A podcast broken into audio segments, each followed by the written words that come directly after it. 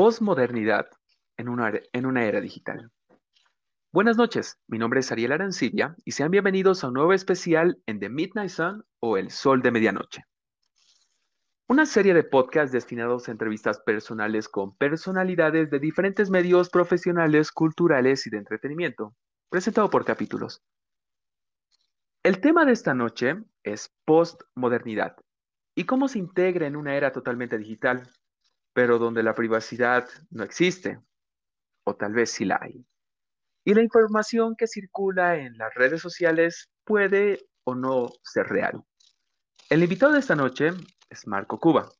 ¿Cómo estás, hermano? Buenas noches. Hola, hola. ¿Qué tal? ¿Cómo estás, David? Muy bien. Muchas gracias por acompañarnos nuevamente en un nuevo especial. Sí, no, más bien gracias a ti por invitarme. Y bueno, yo feliz de estar aquí aportando en lo que se pueda. Exacto. Mira, esto es bastante interesante. La verdad, cuando empezamos a hablar sobre cuál ibas, bueno, cuando estábamos definiendo cuál iba a ser el tema del que íbamos a hablar en nuestro especial, la verdad me sorprendió el tema que se propuso, ya del cual estábamos hablando de poco en poco para poder determinarlo mejor. Y me alegra porque he descubierto, mientras he estado haciendo los podcasts, mientras he estado entrevistando a tantas personas a lo largo de estos meses, de que muchas personas tienen mucho que comentar, pero especialmente tienen mucha información que otras personas no la conocen o tal vez no tienen la idea suficiente de saber de qué trata el tema o, cómo, bueno, creo que me dejo entender cómo inicia, cómo esa curiosidad y por suerte existen esas personas que nos pueden otorgar esta información con más facilidad. En este caso, me gustaría que hablemos un poco sobre la posmodernidad. ¿Qué nos podrías comentar acerca de eso? Sí, bueno, a mí me parece súper interesante lo que estás haciendo, porque como bien dices, creo que hay demasiada información ahorita, ¿no? En general, hemos llegado a un nivel tecnológico en el que la información ya nos bombardea y la gente ya no sabe qué, que, que, que, ver qué es cierto, que, en qué basarse, ¿no? Entonces es, bien interesante lo que tú estás haciendo porque creo que una de las formas tal vez eh, más, no sé si fáciles es el término, pero más, más, eh, más receptivas que se puede decir es cuando alguien te cuenta o te, te informas sobre algo, ¿no? Un libro, eh, hay personas que entienden bien los libros, hay personas que les cuestan más los libros, hay, personas que aprenden mejor en base a, videos, ¿no? Hay distintas formas, ¿no? Pero me parece muy bien que, que tú te estés dando el tiempo, sobre todo para dar un espacio y que se pueda abrir un, un canal de información más, ¿no? Entonces, sí, sí, de hecho es, es, muy interesante. Y bueno, el, no, dime, dime. Continúa, continúa, continúa. ah, ya. ya. Eh, bueno, en sí el, tema que hemos eh, preparado para hoy, o bueno, es que es algo que a mí me, me, interesa mucho y que ando investigando bastante, siempre es el, todo el posmodernismo, ¿no? Que si bien popularmente muchas veces se lo confunde solamente con un mero socialismo de izquierda radical, y que sí, parte de, eso, pero es, mucho más amplio, ¿no? Entonces, eh, a mí me parece que es un tema que es muy importante, sobre todo en esta época, que, que se lo hable, que la gente sea consciente de, de, qué es lo que estamos viviendo, porque todos estos cambios que estamos teniendo, desde cambios políticos, eh, cambios culturales, artísticos, están influenciados por, por este movimiento cultural. Em, hace poco hemos tenido las elecciones y, hemos visto también muchas eh, dinámicas tal vez que no se vivían antes entre la ciudadanía y que también están influenciadas por, este pensamiento. Y es súper loco eso, porque muy poca gente logra identificar eh, este, el postmodernismo como, como lo que es en realidad, ¿no? mucha gente ni siquiera lo ha escuchado antes del, de, este movimiento. Ahora que lo dices, perdón por cortarte, eh, yo, me, yo, me, incluyo entre esas personas que no conocían acerca del tema. en sí, el canal, el podcast, este espacio que estamos dando a todas las personas para poder tener un poco más de información, información tal vez más precisa, más verídica o de ciertas perspectivas. En lo personal, yo también intento aprender con cada entrevista con la que voy haciendo y cada tema por la, en, el cual eh, se está hablando. Y me gustaría que me expliques a mí, de, de igual manera como las personas que se encuentran, que bueno, que nos están escuchando, que nos van a escuchar en las siguientes retransmisiones que van a hacer por Spotify o iTunes, que por suerte y por gracias a, no, no lo sé, nos escuchan bastante en otras partes del mundo. Qué bueno eso. eso me parece buenísimo, ¿no? que, que, en otras partes igual valoren lo que estás haciendo y, y dentro de todo es un, es un tema que es mundial, ¿no? Que eso, eso no hay que no hay que sacarlo de, la mesa, ¿no? E, es, más bien es un tema mundial, global que se está dando el, el posmodernismo. Eh, entonces, es muy interesante lo que estás haciendo y felicidades de nuevo. muchas gracias. Pero continuamos. Dale, a ver, mira, el, el postmodernismo es una corriente, un movimiento cultural pero que no, eh, se, se, expande a muchas áreas, ¿no? Eh, es un movimiento literario, filosófico, artístico, en general es un movimiento cultural que se impone alrededor de, los 70 1970 y parte como una oposición al, movimiento moderno. el, modernista en realidad se basaba en, eh, la base era el, individuo en sí. Y el posmodernismo en realidad mata al individuo, ¿no? Es como que esa es un poco la, la contraposición. Aquí lo que, lo que tenemos que analizar son distintos aspectos. Eh, vamos a ver un poco la filosofía, la historia y la psicología para tratar de entender lo que es el posmodernismo. Pues no, no, no podemos hacerlo simplemente como un concepto eh, de sacado de, diccionario. Tenemos que entender, hay muchas, muchas facetas que, tenemos que entender para lograr identificar el, el postmodernismo, que tú te vas a ir dando cuenta que todos tenemos una influencia del postmodernismo en, nuestra vida, en el día de, eh, hoy, ¿no?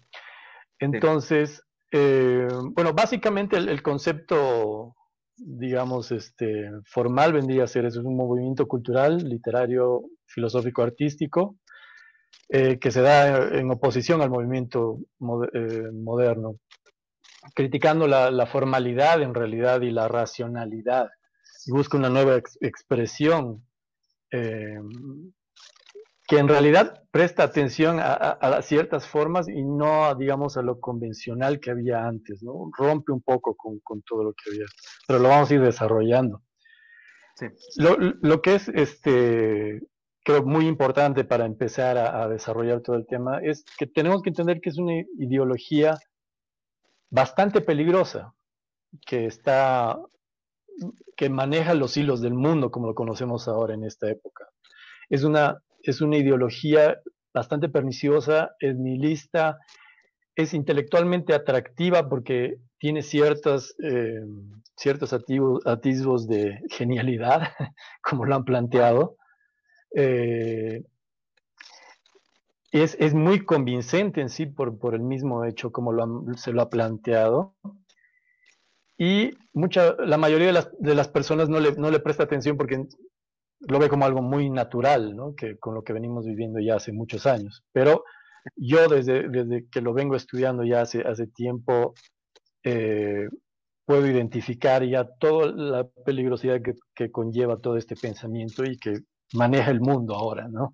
Entonces creo que es, es muy importante estar eh, conscientes de este tipo de, de pensamientos que están rigiendo el mundo para, sobre todo para la toma de decisiones, ¿no? Como es, el punto final al final de, de, cualquier estudio o análisis de, cada punto.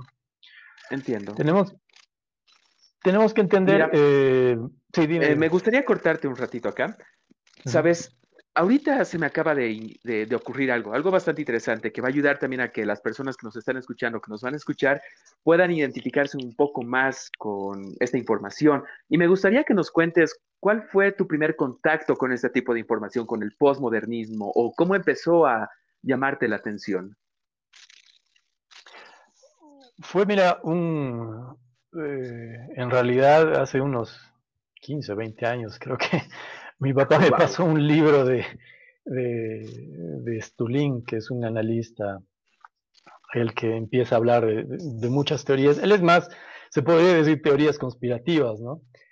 Pero en realidad todas esas teorías que en esa época a mí me parecían eh, conspirativas y muy locas, y al final decía a mi papá como, sí, está bien, interesante, pero lo dejo ahí de lado, pero que se van viendo ahora en, la realidad, ¿no? Entonces, yendo a analizar eso, eh, se, va, se va haciendo un análisis más profundo y te vas dando cuenta de que es toda una filosofía atrás y que lo importante es entender la, doctrina para saber, para que no nos tomen el pelo y, saber cómo actuar en cada, en cada aspecto de tu vida, ¿no? Yo, en mi vida personal, mucha gente podría decir que yo soy conservador, que, que, que, tengo, que, soy religioso, no, no sé, me podrían calificar dentro de, de ciertas este, categorizaciones, pero en realidad no, porque yo, eh, cuando yo era niño, yo me acuerdo, es muy raro porque mis papás eran comunistas. Oh. pero eran comunistas extremos. y ahora ya no han cambiado, ¿no? Pero en esa época era como que a mí de niño no me inculcaron, ponte una religión, no me inculcaron un pensamiento, me, inculcaron eh, una ideología marxista. y, y, era chistoso porque en vez de contarme cuentos de, de no sé, para dormirme, cada noche mi papá nos, con mi hermano nos sentaba y nos teníamos un mapa, me acuerdo, en el que mi papá nos mostraba los avances del ejército sandinista en los ochentas. Y, y, a pesar de haber tenido, digamos, todo este, eh, esta crianza en, base, digamos, al, al, se podría decir, a la izquierda, ¿no? Eh, he llegado a un punto, digamos, de madurez y, de, análisis en el que me he dado cuenta del, gran peligro que tienen estas ideologías. Y sobre todo, o sea, el postmodernismo parte de, es, la gran izquierda que estamos viendo ahora y, que la estamos viviendo en realidad, ¿no? En, nuestros, en nuestro país. nuestra realidad, sí, en nuestro país y a nivel mundial, porque esto es un, es un socialismo disfrazado de, buena onda, se podría decir. Pero eh, tenemos que darnos cuenta de, qué es lo que está rigiendo el mundo. Hace un tiempo yo, eh, leí una, frase, creo que era de Nietzsche, que decía, todos somos representantes inconscientes de un filósofo muerto. ¿Entiendes? Y si te pones a analizar en sí la frase, o sea, inconscientemente todos tenemos una, un fundamento filosófico, ¿no? Puede ser desde una creencia religiosa, que eso va a determinar cómo llevas tu vida, pero este tipo de filosofías son mucho más fuertes y eh, no es que cada persona esté poseída por el espíritu del posmodernismo, porque generalmente no se da cuenta las personas, porque es algo que tienes que entrar a investigar. Eh, pero si tú ponte, reúnes a, a 20 personas en la calle que tienen 10% de, de, influencia del postmodernismo, entonces se genera el espíritu de la turba. La turba es la, lengua de esta doctrina en realidad. Y si tú entiendes la doctrina, vas a entender por qué las cosas se están desarrollando como están pasando hoy en día a nivel mundial. Donde lo veas a nivel mundial, esta doctrina está manejando los hilos del mundo. Entiendo. Entonces, es crucial entender esto porque no se puede subestimar el poder de las ideas, creo yo. Creo que ni de las palabras, ¿no? Eh, y tenemos que entender de que, ahora te voy a ir explicando más o menos eh, conforme a la historia cómo se desarrolló el postmodernismo, pero tenemos que entender esto, que el objetivo final del postmodernismo es la destrucción completa de la civilización occidental. Esa es la civilización occidental en la que vivimos, la que, hemos, eh, la que tenemos como ejemplo, que, no es perfecta, obviamente, que tiene que mejorar en muchos aspectos, pero es la, el camino, digamos, dentro de los muchos que existen, que hemos visto que ha funcionado. Eh, y, y, vivimos en una de las mejores épocas para vivir, o sea, eh, el hecho de poder tener este milagro de, tú estar allá en tu casa, yo acá viéndonos, conversando y por ahí que alguien nos esté viendo en la China, eh, es un milagro, quieras o no, ¿no? La tecnología. Es cierto, por mala suerte hay muchas personas que creen que las cosas en nuestra, o sea, en, esta actualidad, en el tiempo en el que nosotros vivimos actualmente, las cosas han empeorado. Muchas veces he escuchado a personas adultas de, digamos, unos 50, 60 años que recuerdan un poco de sus tiempos y dicen, sabes, en mis tiempos no había esto, en mis tiempos no había tantas violaciones, en mis tiempos no había tanto esto, el otro, tanta, tantos problemas, en pocas palabras. Pero la verdad me parece bastante interesante que lo comenten, pero no, eh, opinión personal y a lo que he visto, no es tan totalmente lo correcto, porque a diferencia de hace, digamos, 60 años a cómo está la actualidad, las cosas han mejorado un montón. La diferencia del por qué parece que están pasando demasiadas cosas malas es porque ahora existe la libre información y los medios de comunicación, especialmente Internet, el cual, digamos, un ejemplo, hace 30 años había un tiroteo en los Estados Unidos, en, una de en uno de sus estados, en un, en un colegio. Ese tiroteo pasaba, la gente lo conmemoraba, anualmente recordaban el tiroteo y demás cosas, como algo que es la primera vez que sucede, pero ahora en estos tiempos literalmente ocurre en los Estados Unidos un tiroteo en las escuelas cada tres, cuatro meses, dependiendo del año. Últimamente han mm. empezado a ver, entre comillas, más, pero entre comillas hay más ahora porque la información es, muy, es de fácil acceso, es decir, las personas pueden acceder a cualquier tipo de información a cualquier parte del mundo. Y eso ocurre con otro tipo de cosas como violaciones, asesinatos, desastres naturales. Y las cosas en realidad ahora están, como tú dices, mucho mejor porque Gracias a eso ahora hay más aceptación con todo tipo de subculturas, todo tipo de ideologías, todo tipo de géneros. Obviamente existe el racismo, existe la discriminación, pero a comparación de cómo era hace solo 40 años, digamos, las cosas han mm. cambiado totalmente. En nuestro país, por ejemplo, yo recuerdo cuando era niño, cómo a las cholitas les, les, discriminaban y jodido en el bus, en, en, todas partes caminaba por la calle, pero ahora es mm. como que Tal vez existe esa discriminación, pero yo ya no la veo tanto como antes. O sea, sí hubo una, mejor, una mejoría social. Sí, sí. De hecho, lo que pasa es que hay que entender también el, la situación, ¿no? O sea, los medios de comunicación tradicionales están pasando por una crisis, quieras o no, con, con, el Internet, ahora los están desapareciendo los medios tradicionales. Entonces, obviamente tienen que vender, ¿y qué es lo que venden? Eh, noticias amarillistas, ¿no? El, amarillismo de, mostrar la cámara y el cuerpo tirado y, y, a la violación y que no sé qué. Y, no es que no existan todos estos elementos, pero como tú dices, es la recepción lo que ha crecido, no, no, no en sí la, los hechos delictivos, digamos, ¿no? en, los, en comparación a, a los 60, por ejemplo, en, Estados Unidos ha bajado la criminalidad un montón. Un claro ejemplo, Nueva York, de ser una, una, una ciudad que era tan, con tanto crimen, eh, ahora ha habido todo un cambio en 20 años, digamos, ¿no? Entonces, eso, es un punto bastante coherente que hay que entenderlo, ¿no? Que si hay más eh, exposición de este tipo de, información es por lo que tú dices, ¿no? Y, es por lo que analizamos que los medios tradicionales están en crisis y necesitan vender un poco, ¿no? Entonces... es cierto. Eh, y bueno, si analizamos en los demás aspectos de la medicina, la tecnología, el, estilo de vida, estamos viviendo en, la mejor época que podríamos haber vivido, ¿no? Entonces, es algo que tenemos que verlo con gratitud también, porque todas estas teorías, ideologías eh, parten totalmente del resentimiento, ¿no? Que eso es algo que vamos a ver ahora.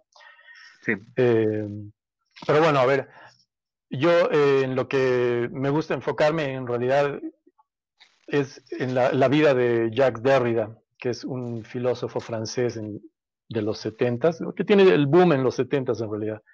Él nace antes justo de la Segunda Guerra Mundial en, en Algeria, que era una colonia francesa. Y él de, chico empieza a tener este...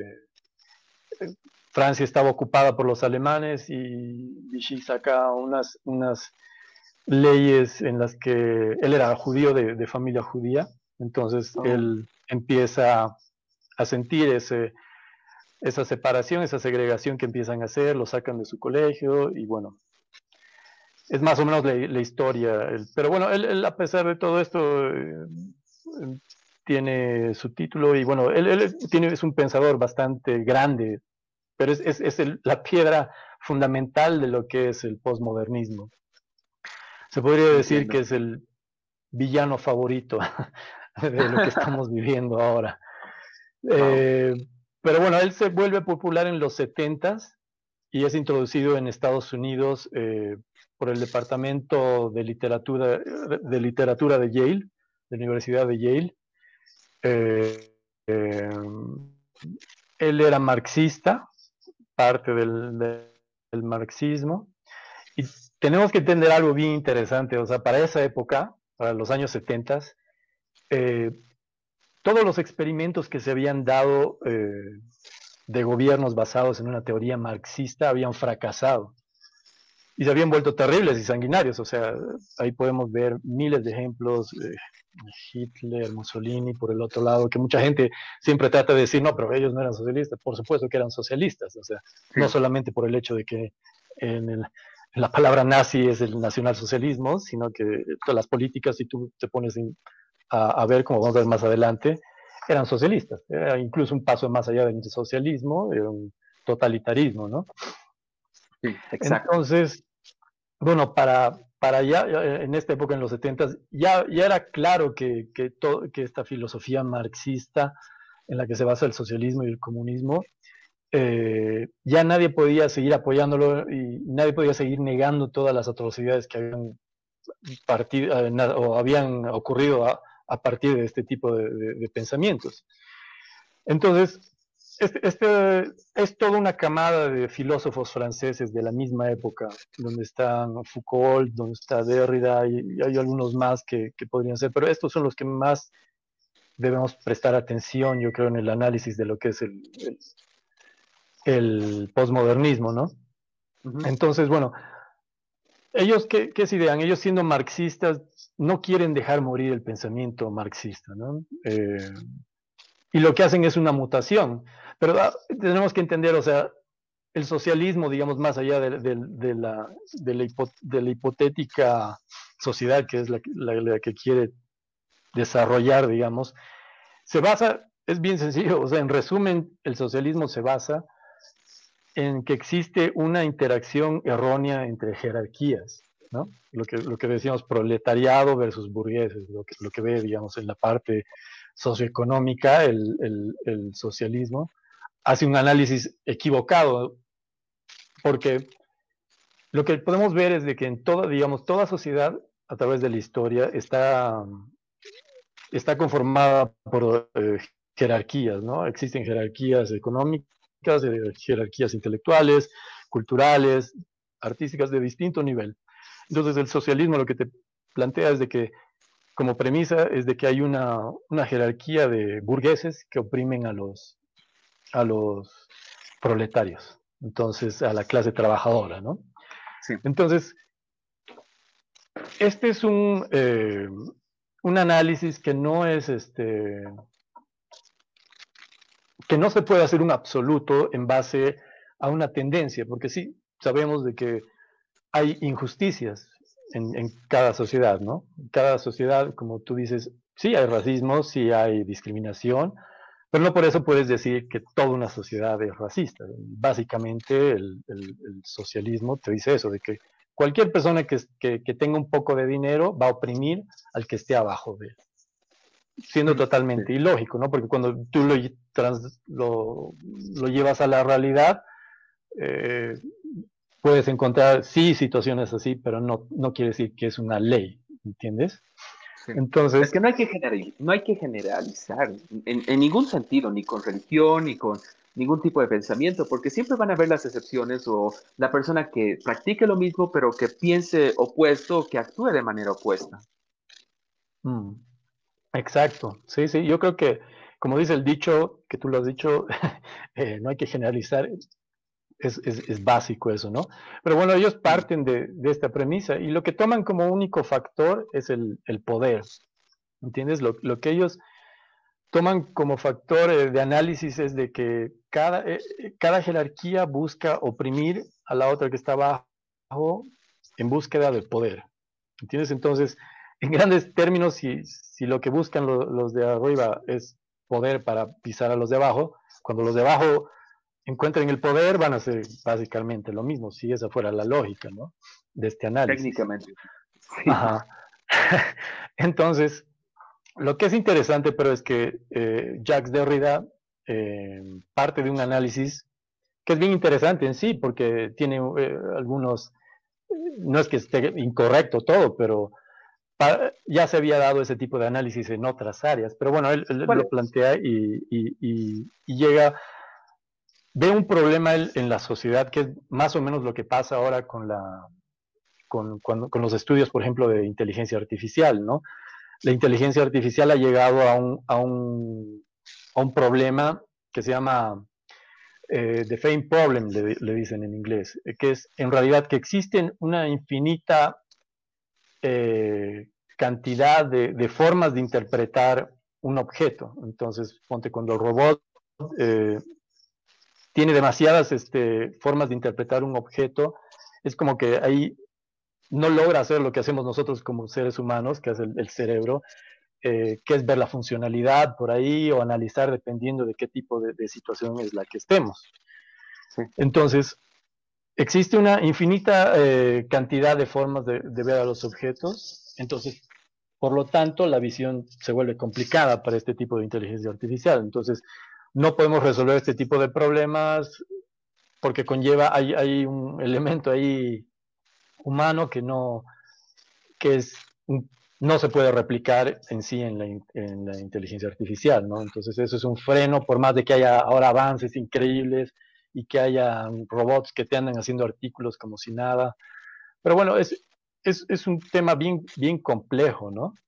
Entonces, ponte otro ejemplo que es bien interesante, en, en la literatura pasa lo mismo. Eh, ponte cuando tienes eh, libros que son muy complejos y muy sofisticados, existen muchas formas de interpretar ese, libro, ¿no? Por ejemplo, eh, la Biblia o un libro de Tolstoy o, o Shakespeare, una obra de Shakespeare. Son libros que son bastante complejos, eh, sofisticados y que el análisis que puedes hacer, ponte, solo de una palabra, de ahí puedes hacer eh, el análisis de una frase, puedes hacer el análisis de una oración, el análisis de un párrafo, el análisis de un capítulo, el análisis de un tomo, el análisis del libro en sí, la obra en sí. Y dentro de eso incluso puedes hacer análisis dentro de, ok, este capítulo eh, en base a cierta eh, analizando en base a, la edad en la que se ha escrito, en base a lo que quiere decir este respecto a otro. Hay una infinidad de, de, formas de interpretar un, libro, ¿no? Es cierto, y lo interesante es que también te hacen, no sé, tener momentos existenciales, los cuales esas frases de las que tú comentas hacen que pienses más de lo que uno podría, no, lo sé, sacar de, de una simple oración. Y es que es complicado y todo también depende de qué tan capaz es la persona de poder entender eso. Tal vez una persona, como tú dices, puede leer el libro y al leerlo simplemente cierta, cierta línea, cierto párrafo, cierta oración, simplemente lo va a leer como parte de la historia. Pero una persona que ya tiene un poco más de conocimiento o es más introspectiva en, el tema, esa pequeña frase, esa, esa, esa, esas palabras o esa oración va a hacer que literalmente cierre el libro y empieza a pensar por lo menos una hora y después quiera continuar con la historia que al final no tenía nada que ver con la frase que estaba leyendo, con, la frase que leyó. Claro. Sí, sí, no, de hecho, es, es, depende mucho, como tú dices, ¿no? De cada individuo, porque en sí el individuo es lo importante, o sea, no es algo que se vaya a repetir siempre, la percepción sobre, sobre ciertas cosas es distinta de un individuo a otro. Eh, pero bueno, entonces, haciendo este análisis, los postmodernistas, eh, con Derrida a la cabeza, llegan a una conclusión de que hay muchas maneras de interpretar eh, un texto, o, bueno, en otras áreas pasa lo mismo. Y por lo tanto ellos dicen de que hay infinitas formas de interpretar el mundo o la vida. Y lo que conlleva ese pensamiento es de que eh, que, o sea, es, es, es, algo correcto, ¿no? Si, si, te pones a analizar, es algo que no puedes eh, quitarlo. Pero básicamente lo que ellos proponen es de que no hay una forma correcta de interpretar la vida, de que puedes vivir tu vida como te da la gana, básicamente. ¿Entiendes? Entonces, por, por ende, se, de ahí parte el relativismo también. El relativismo es, eh, básicamente, es, es una, cuando se van, antes teníamos absolutos, eso hay que entender, es, es un concepto que, que, se manejaba antes del postmodernismo. Los absolutos eran la familia, el Estado, eh, Dios, lo masculino, femenino. Hay, había muchos, eh, muchos absolutos que con la relativización lo que vienen es a romper todos esos absolutos. Entonces, la siguiente conclusión, por ende, y ahí es donde la idea del marxismo renace, pero ya mutado en, distintas áreas de, humanismo, es de que la gente interpreta el mundo de una forma en que, se, en que facilita su, su adquisición de poder. O sea, cuanto cada persona se va a desenvolver en la sociedad, de una forma en la que va a querer tener más poder y más poder para que para oprimir a otras personas. Entonces ahí es donde, donde ya se vuelve un poco errada la, interpretación, que eh, si bien en un principio tenía una, un fundamento que estaba correcto, ya la interpretación que hacen eh, se va tergiversando, ¿no? Entonces, eh, al ver, digamos, este, cuando digamos nosotros interactuamos con el mundo, podemos ver y eh, a través de la historia, o sea, hay que hacer un análisis de, lo que ha sido la historia, digamos, ¿por qué hemos llegado a este tipo de sociedad en la que vivimos ahora? Tenemos que ver que uno, el ser humano cuando vive la vida tiene que extraer eh, herramientas del mundo, digamos, intentando desarrollar un cuadro donde no sufras de una forma, digamos, extrema, porque la vida en sí es eh, un sufrimiento constante, eh, filosóficamente, ¿no? Pensando el hecho de, desde levantarte estás sufriendo, porque todo cuesta, ¿no? Eh, y bueno, pero la idea es en el que podamos encontrar las cosas que necesitamos para sobrevivir, interactuando con personas que buscan lo mismo o que compiten con nosotros en este caso, de una manera sustentable y pacífica. Entonces ahí podemos ver de que más o menos eso es el concepto de la sociedad a la que hemos llegado, ¿no? Entonces, a ver, tenemos que entonces extraer una interpretación del mundo que nos permita vivir y prosperar durante múltiples periodos de tiempo. En ambientes, digamos, eh, múltiples, porque no siempre va a ser el mismo ambiente, mientras hacemos repetidamente lo mismo, entonces ahí se desarrolla igual las costumbres, con otros individuos que tienen la misma motivación, que nosotros y que comparten la misma visión. Entonces, ahí podemos analizar que ese es más o menos el concepto, cómo nace la, sociedad occidental. ¿Entiendes? Entonces, el posmodernismo lo que te dice es eh, que tú puedes interpretar de la manera que te da la gana y que las personas solamente están jugando juegos de poder basados en su identidad están jugando eh, políticas eh, de identidad, básicamente, para buscar poder. Y que no, no se permite diálogo entre ninguna ni otra, digamos. Si tú estás en un, en un eh, grupo de, no sé, ponte étnico y yo estoy en otro, mm, según esta filosofía, no existe el diálogo entre ellos. Porque el... Ajá. Mira, aportando a lo que estás comentando, yo, por ejemplo, con el espacio de, Midnight Sun o el sol de medianoche, me di cuenta de que cuando invito a más de dos personas, pero en este caso que tengan una ideología totalmente diferente, al final no se va, no se va a llegar a, ningún tipo de conclusión, porque cada una de esas personas va a defender a cuchillo y diente lo que está pensando, a pesar de que o esté equivocado, pero esa persona no va a estar equivocada desde su perspectiva. Y lo mismo ocurre con la otra persona. Ambos tienen ideologías diferentes porque, entre comillas, pertenecen a etnias diferentes, pero la posibilidad de diálogo ahí desaparece porque posiblemente de manera ciega o por conveniencia o por falta de conocimiento defienden una ideología a toda costa. Claro, y, ya no es ya no es simplemente el hecho de una ideología, ¿no? ya, se ha ya se ha vuelto parte de nuestra forma de ser, digamos, como seres humanos. Ahora, en esta época es muy, muy raro que las personas estén abiertas a debatir. Incluso en una conversación normal, las personas están tan ensimismadas en, ellos mismos que cuando el otro está hablando, en vez de escucharlo para, para, para entender lo que te está queriendo decir, solamente están pensando en qué decir. ¿Entiendes? Y esto es un, claro, y esto es un, un, fenómeno que se da por el postmodernismo, ¿entiendes? Que no nos damos cuenta, pero, pero es, es como una ola que, que baña a todos sin, sin que se den cuenta, ¿entiendes? La ola y ahí es donde entra.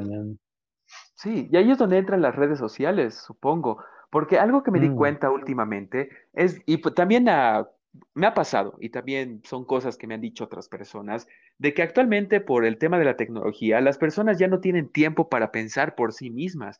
Literalmente, agarras tu teléfono y vas a todas partes con tu teléfono, entras al baño, cagas en el baño, ¿y qué estás haciendo? Mm. No estás pensando en cómo cagar, estás pensando en qué está pasando en el mundo, redes sociales, videos, no piensas, ya no tienes un momento para ti.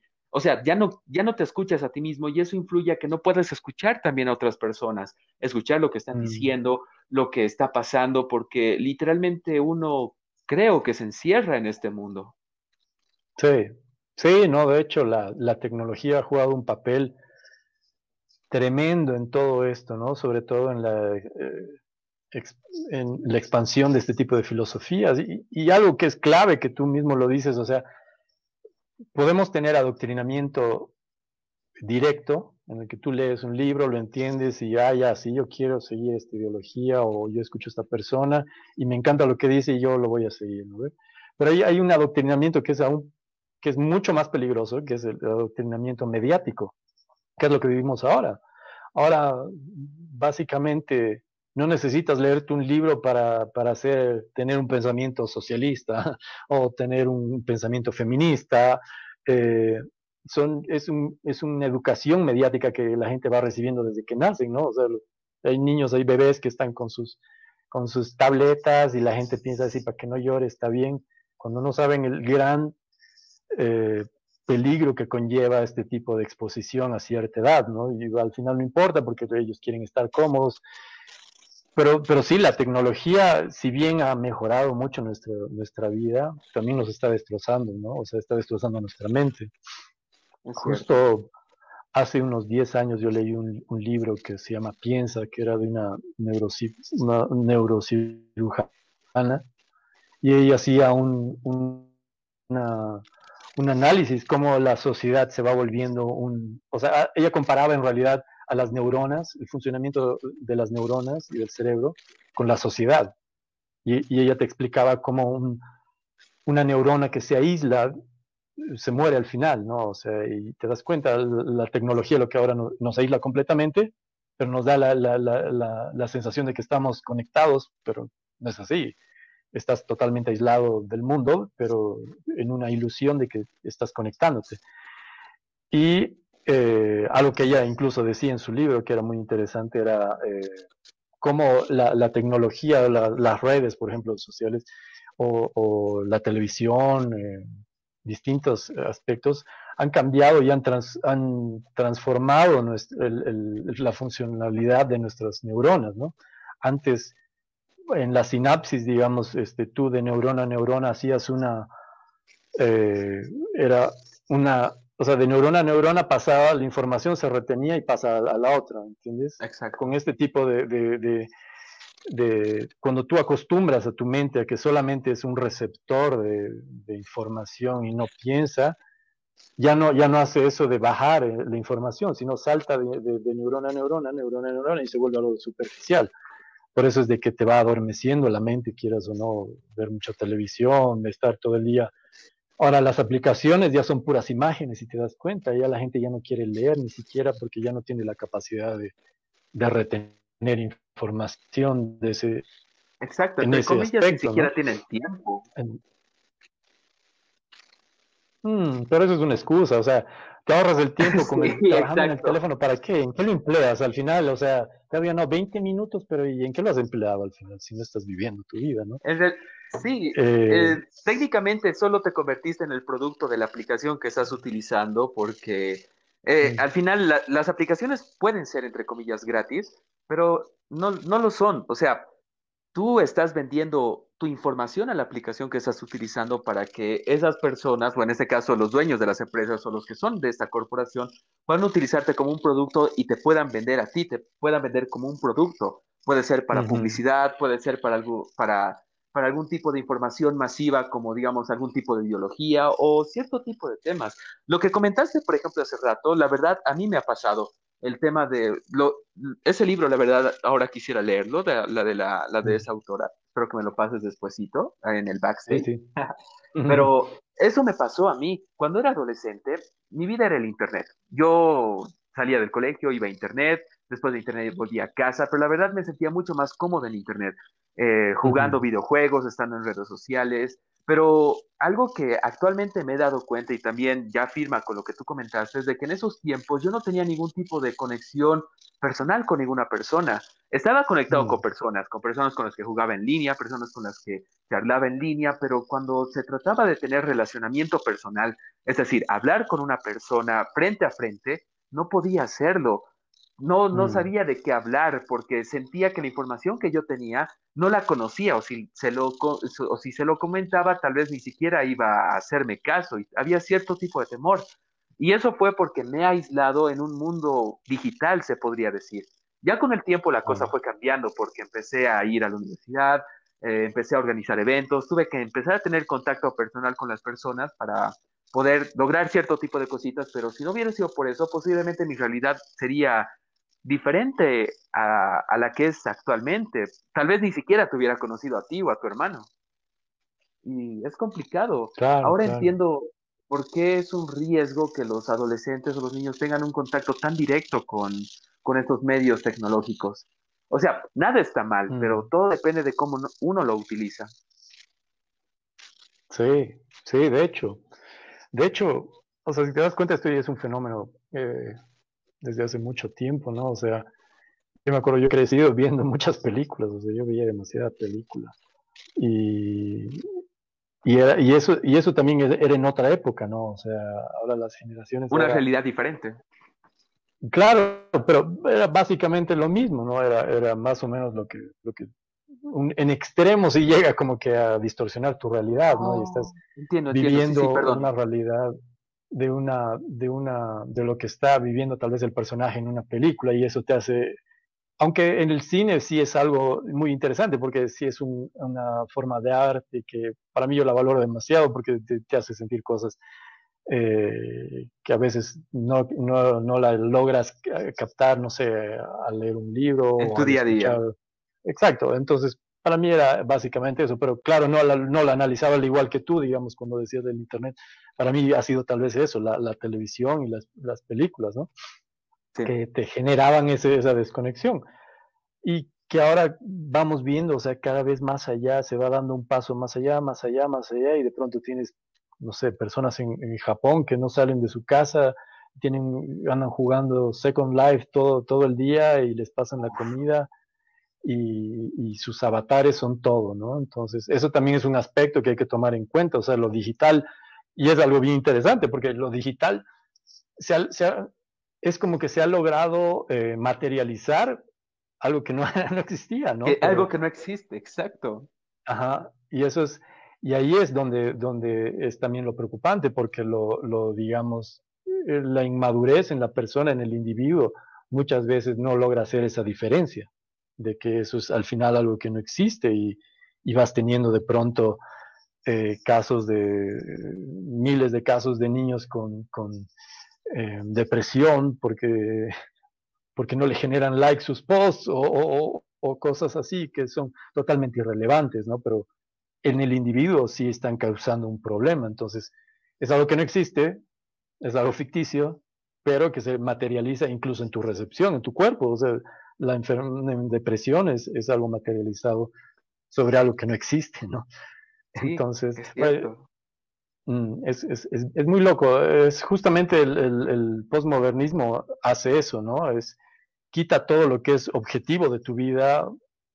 En realidad, eh, como se dice, se degenera, digamos, la, la, el significado de fondo, lo, lo, que es objetivo, lo degenera y hace valorar solamente lo subjetivo, ¿no? Entonces, por ahí tienes no sé, artistas que son, tienen 50 mil seguidores en sus redes, pero nadie los conoce o nadie nunca los, o, sus seguidores no saben ni, qué música tocan, pero lo importante es que tienen muchos seguidores, entonces ya se vuelve una valoración extra, los números que no deberían importar más allá del artista sí o la obra en sí, ¿no?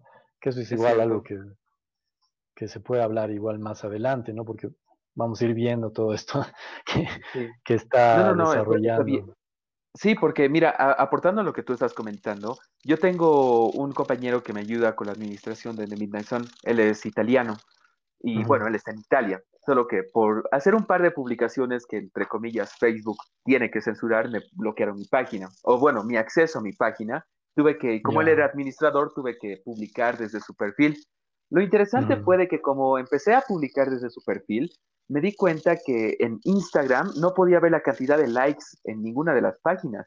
Y yo no, entendía por qué. Así que empecé a investigar y el gobierno de y muchos gobiernos europeos habían prohibido a estas empresas, estas redes sociales que que, que, que, pongan la cantidad de likes que tiene una publicación, porque eso había generado esas depresiones de las que tú comentas a muchas personas, en este caso más adolescentes, porque al no tener, entre comillas, una aceptación por cantidad o por número de likes, había tasas de suicidio, había temas de drogas, problemas, o sea, es eh, eso que exactamente comentaste, esos problemas que, que, que puede tener una persona por no tener algo que literalmente no es real, que es subjetivo.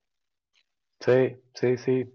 Y ahora se da, se da mucha más importancia a lo subjetivo, ¿no? Y no al hecho en sí. O sea, eso puedes verlo en, el arte, en distintas eh, áreas, digamos, de nuestra vida, ¿no? O sea, pones un plátano ahí pegado a la, a la pared y dices que es, un arte tremendo. Y, o sea, ya lo subjetivo es lo, lo, lo que, lo que no lo objetivo, lo, tangible ya no es lo importante, sino lo importante para el postmodernismo es lo subjetivo, la explicación que puedas dar sobre eso, a pesar de que no tiene ningún canon de, belleza o, de otros tipos de, valores para valorar una obra. me recuerda la lata de escopa de Warhol. Sí, sí.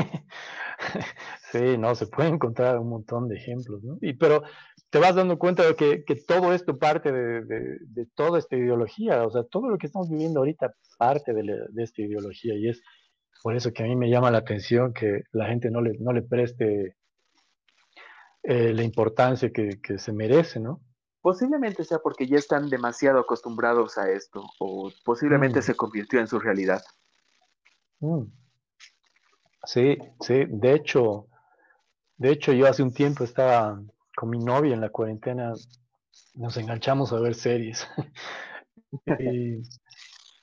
y, era tremendo porque yo, yo empezaba, yo me acuerdo cuando era joven veía esta serie Sex in the City, que es de estas cuatro amigas que viven en Nueva York, Sex and the City, perdón. Y, y era muy gracioso porque cosas que yo no notaba en esa época, cuando yo lo veía, tendría que pues, 15, 16, 17. Y ahora viéndolas de adulto es como que digo, ¿cómo he podido perder mi tiempo en esta serie que, está con puros trasfondos de, de, identidad de género y cosas así? Que, que porque una cosa es cierta, ¿no? los medios también buscan desensibilizarte en ciertos aspectos y, es, y eso lo hemos vivido desde hace 50 años el, mismo hecho, digamos, de, la sexualización de los niños, eh, temas de, género, temas de, digamos, este, feminismo, muchas cosas que, que si tú puedes analizar desde ciertos puntos de vista no, no eran como lo pensabas, pero este tipo de programas, por ejemplo, han, adoctrinado a una ola y a dos generaciones de chicas y, las chicas ahora que, ves así tan independientes y tan feministas, según ellas, en su, en su pensamiento, eh, tienen mucho, mucho adoctrinamiento mediático, ¿no? Porque cuando te pones a hablar ya de conceptos y de ideologías, eh, muchas veces no, no, logran entender ciertas cosas, ¿no? Oh, y eso es el colmo, viejo, ¿sabes? Perdón por cortarte, pero esto tal vez me, me, puedas entender y también las personas que nos están escuchando. ¿Alguna vez les ha debido llegar esos videos en los que una persona se acerca a un grupo feminista eh, las, que están, las que están en defensa de, o sea, las que aparecen en esas marchas y les empiezan, a, les empiezan a hacer preguntas que desde cierta perspectiva tienen lógica, pero las confunden y al final ni siquiera tienen una respuesta coherente ante las preguntas simples que les están haciendo, el cual lo que mm. piensan no está mal, lo que están defendiendo no está mal, pero la cosa es el si no sabes por qué lo estás haciendo, ¿cuál es el punto? Mm, sí, es que ahí te das cuenta cómo, por ejemplo, esa es una expresión del, del postmodernismo.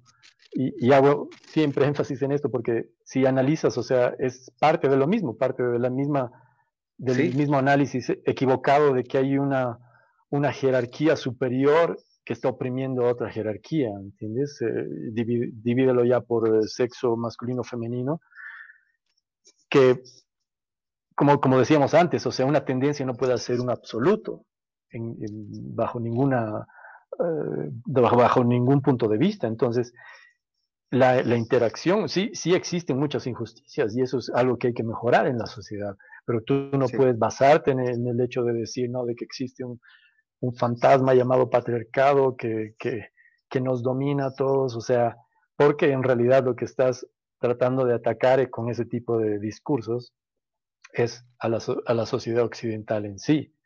¿Entiendes?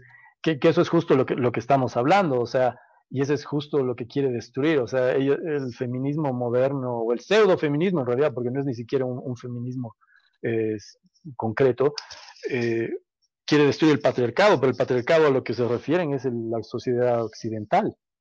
Y pasa lo mismo, digamos, con, con, con, las revoluciones de, en contra del racismo, con Black Lives Matter y toda esta gente ellos no es, no es que quieren que algo cambie, ellos lo que quieren es destruir completamente, inconscientemente obviamente, han sido adoctrinados por este tipo de pensamientos y lo que quieren es destruir la sociedad eh, occidental. Y todo porque parte de la premisa de, que, de la compasión, ¿no? Porque el mismo socialismo parte de, una compasión, digamos, ¿no? De, buscar equidad entre, entre las jerarquías pero si te das cuenta, es, es un discurso solamente, ¿no? Es, eh, porque en, en, cuanto lleguen al poder esas minorías, ellos van a tener el poder para tener a alguien abajo. Es básicamente lo que hemos vivido, ponte con, con el MAS, ¿no? Que de pronto eh, ellos ya se encontraban en el poder y veían a los pueblos del Tibnis eh, más abajo y los trataban de salvajes y había más racismo en, ese aspecto pero es porque todo se, mueve así en jerarquías y, y todos están basados en, en, el poder, pero y todos lo que quieren es la destrucción de la sociedad occidental, que eso es lo que vamos a ver ahorita.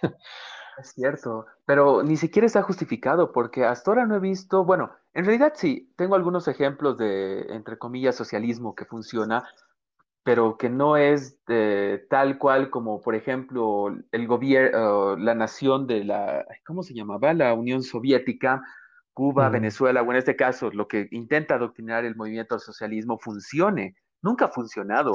Y mm, si lo han intentado, ha sido bajo, bajo, ¿cómo se dice? Esfuerzo de personas de la parte privada, por ejemplo de las pocas sociedades que he visto que sí han funcionado con socialismo, pero un socialismo bastante interesante es, por ejemplo, Dinamarca. Tengo un mm. amigo que me comentó cómo es la vida y ahí la verdad me sorprendió bastante, pero es un mm. socialismo bastante equilibrado que literalmente puede existir personas ricas como personas pobres, personas que no tienen nada, pero al mismo tiempo tienen todo gracias a la sociedad en la que viven.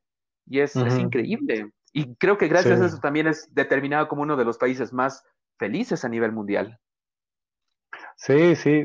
De hecho, Dinamarca es bien interesante. Nosotros los últimos años, eh, con mi novio y mi hijo, bueno, hemos estado medio año allá, medio año acá, viviendo gran parte del año, eh, porque ella tiene familia ya mitad danesa. Eh, y, sí, a mí me ha encantado. Me ha encantado el país, es increíble, la sociedad, la gente, tienen ciertas cosas obviamente que no entiendes, pero, pero en sí no es socialismo.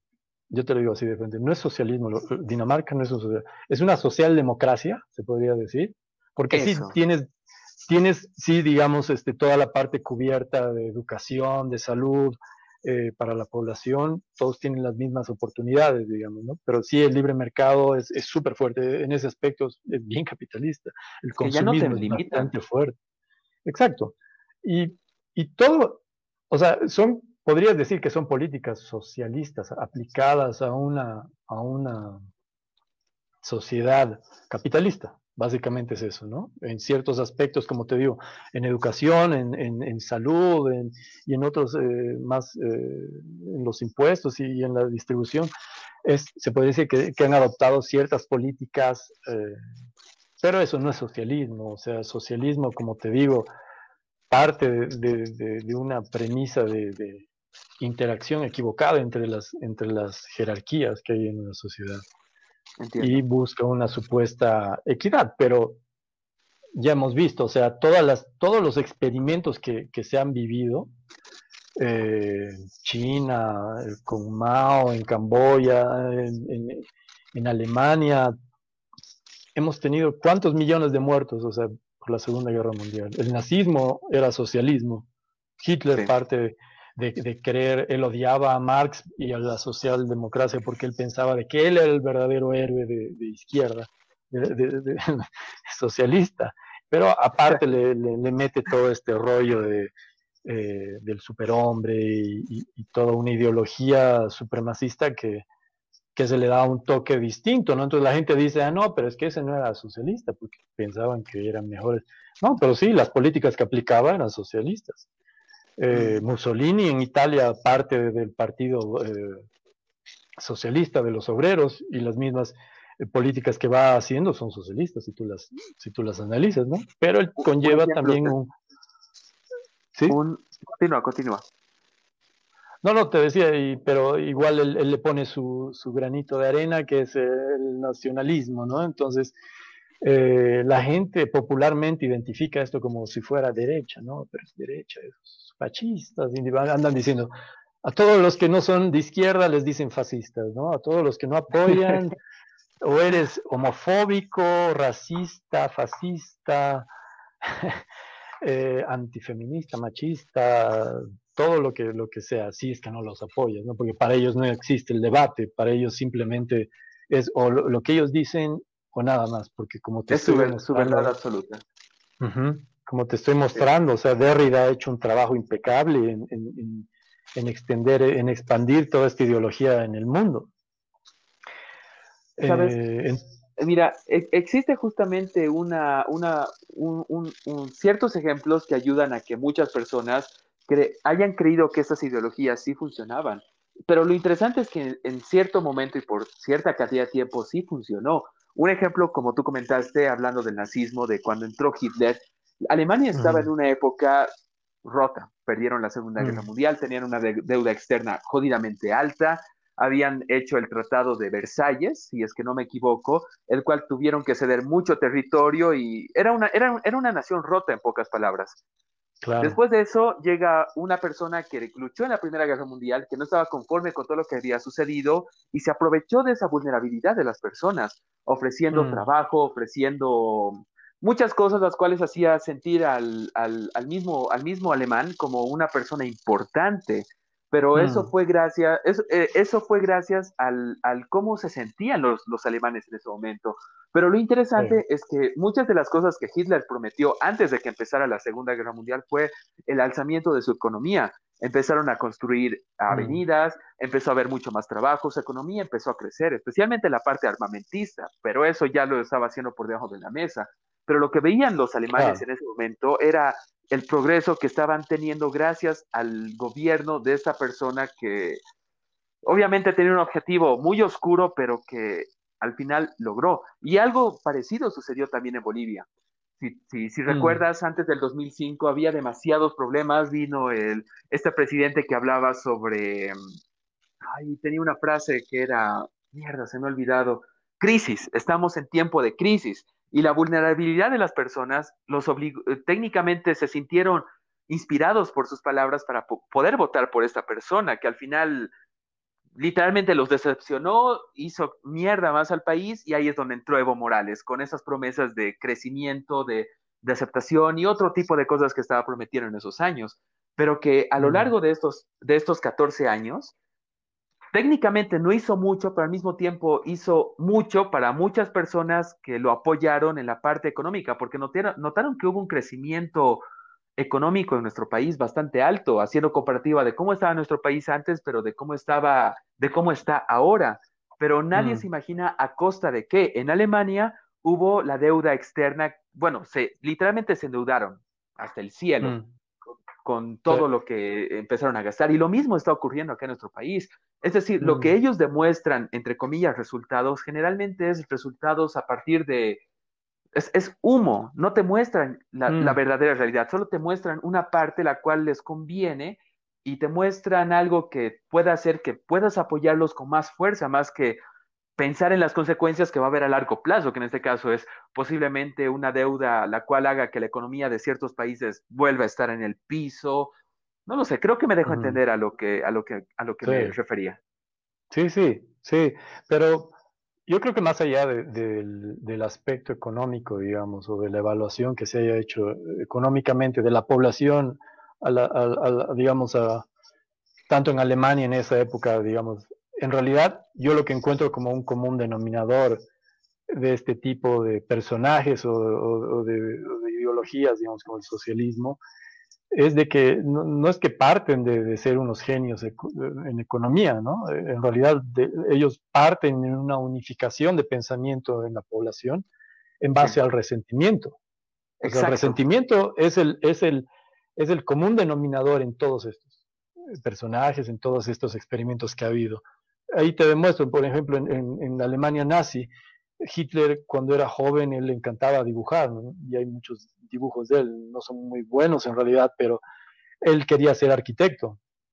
Y eh, cuando va a tratar de ingresar a la universidad, todos los directores, digamos, eh, el jurado que lo, que lo, que lo que, ve su trabajo, son judíos, son judíos, y la, la sociedad este, alemana estaba conformada, digamos, en ese, eh, más o menos de esa forma, ¿no? Los judíos tenían por su formación y porque eran, tenían, eran muy prósperos en, en sus negocios, eran eh, personas que estaban posicionadas en lugares estratégicos, entonces a él le parte el, el, resentimiento de ahí, a pesar de que ya, ya, ya, venía con resentimiento antes de todo el pueblo alemán, de como tú dices, de haber perdido la guerra, la Primera Guerra Mundial y de que les obligaron a firmar un tratado de Versalles que para ellos fue, les destrozaron la economía más allá de, de, todo, digamos, lo que conllevó, pero eh, fue muy fuerte para ellos, ¿no? Entonces, Hitler de lo que se agarra en realidad es del resentimiento que tenía el pueblo eh, alemán. Entonces, parte de ese resentimiento, y, es lo mismo que pasa aquí con el MAS. Evo Morales se ha agarrado el resentimiento que de los 500 años de opresión, que es lo que estamos hablando ahorita, y ha trabajado eso en la mente de las personas durante una década, más de una década y media, que viene trabajándolo y es y seguimos parados ahí, ¿no? A mí me impresiona cómo, cómo podemos seguir teniendo ese tipo de discursos en esta época, cuando tienes a Japón que les han metido dos bombas atómicas y ahora son tremenda potencia mundial en 50 años y nosotros venimos ahí sufriendo todavía por los 500 años de esclavitud, o sea, la esclavitud es simplemente algo que es un fantasma que yo digo, y esta es una estrategia política que siempre se le, se inventaron los romanos en realidad de inventarse un, enemigo fantasma, ¿no? De, decir, no, hay estos bárbaros que, nos quieren eh, matar y por eso empezaron a expandirse. Y es lo mismo, eh, Hitler empezó a hablar de los judíos, empezó a hablar de, todos los demás países, empezó a exacerbar ese resentimiento y lo ves hoy en día aplicado a la, al pseudo socialismo latinoamericano y es lo mismo, parte, todo parte de un resentimiento un resentimiento que no es ni siquiera equidad, no, es, no tiene nada que ver con eso. Y es, es un sentimiento muy fuerte, o sea, el resentimiento, el engaño y la, avaricia son los sentimientos eh, psicológicamente más fuertes que una persona puede sentir.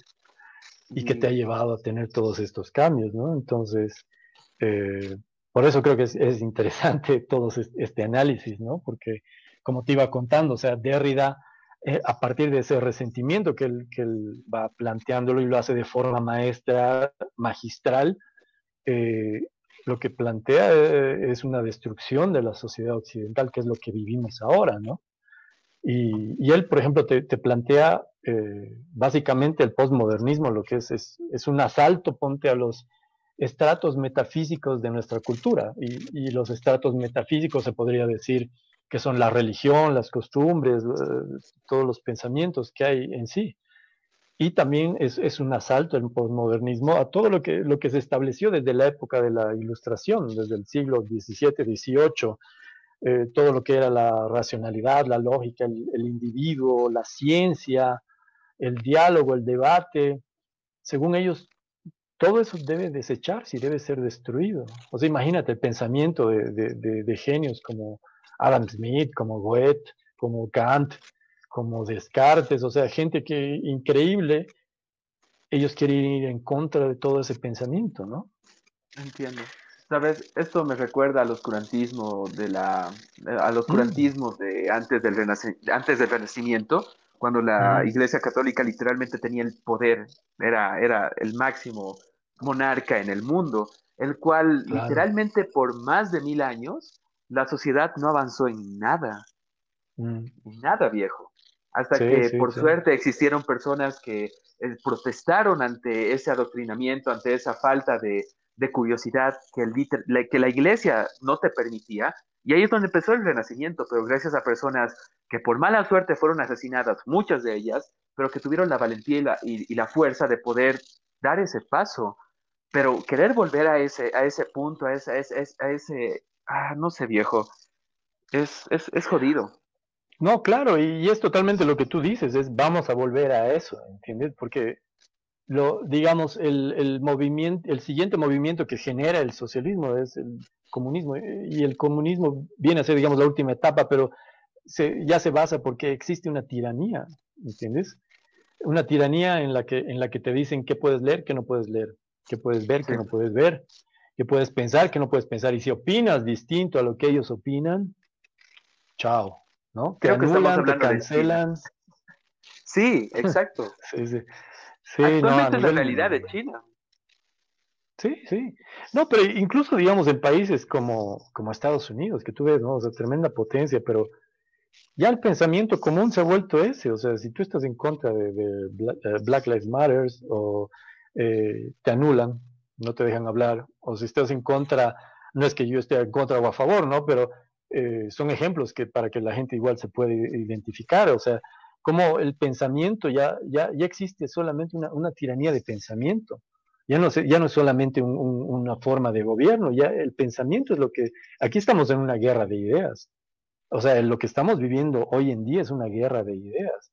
Y la mayoría de la gente ni siquiera se atreve a, ir a la batalla, simplemente se deja llevar como si estuvieras ahí en el río, en un, en un, flotador y te está llevando la corriente. Entonces, de pronto hay alguien que te dice, no, tienes que nadar para el otro lado. Y, ¿por qué no?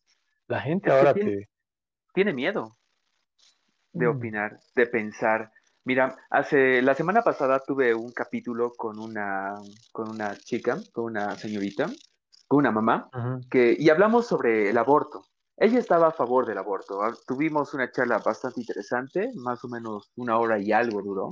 Hablamos sobre distintos temas, pero después de, que tuvimos la charla, me empezaron a venir algunos comentarios bastante interesantes y burlescos, la verdad, hablando de por qué no se corta en la matriz, por qué, por qué no simplemente esto, el otro, o sea, cosas que la verdad no tenían bastante lógica.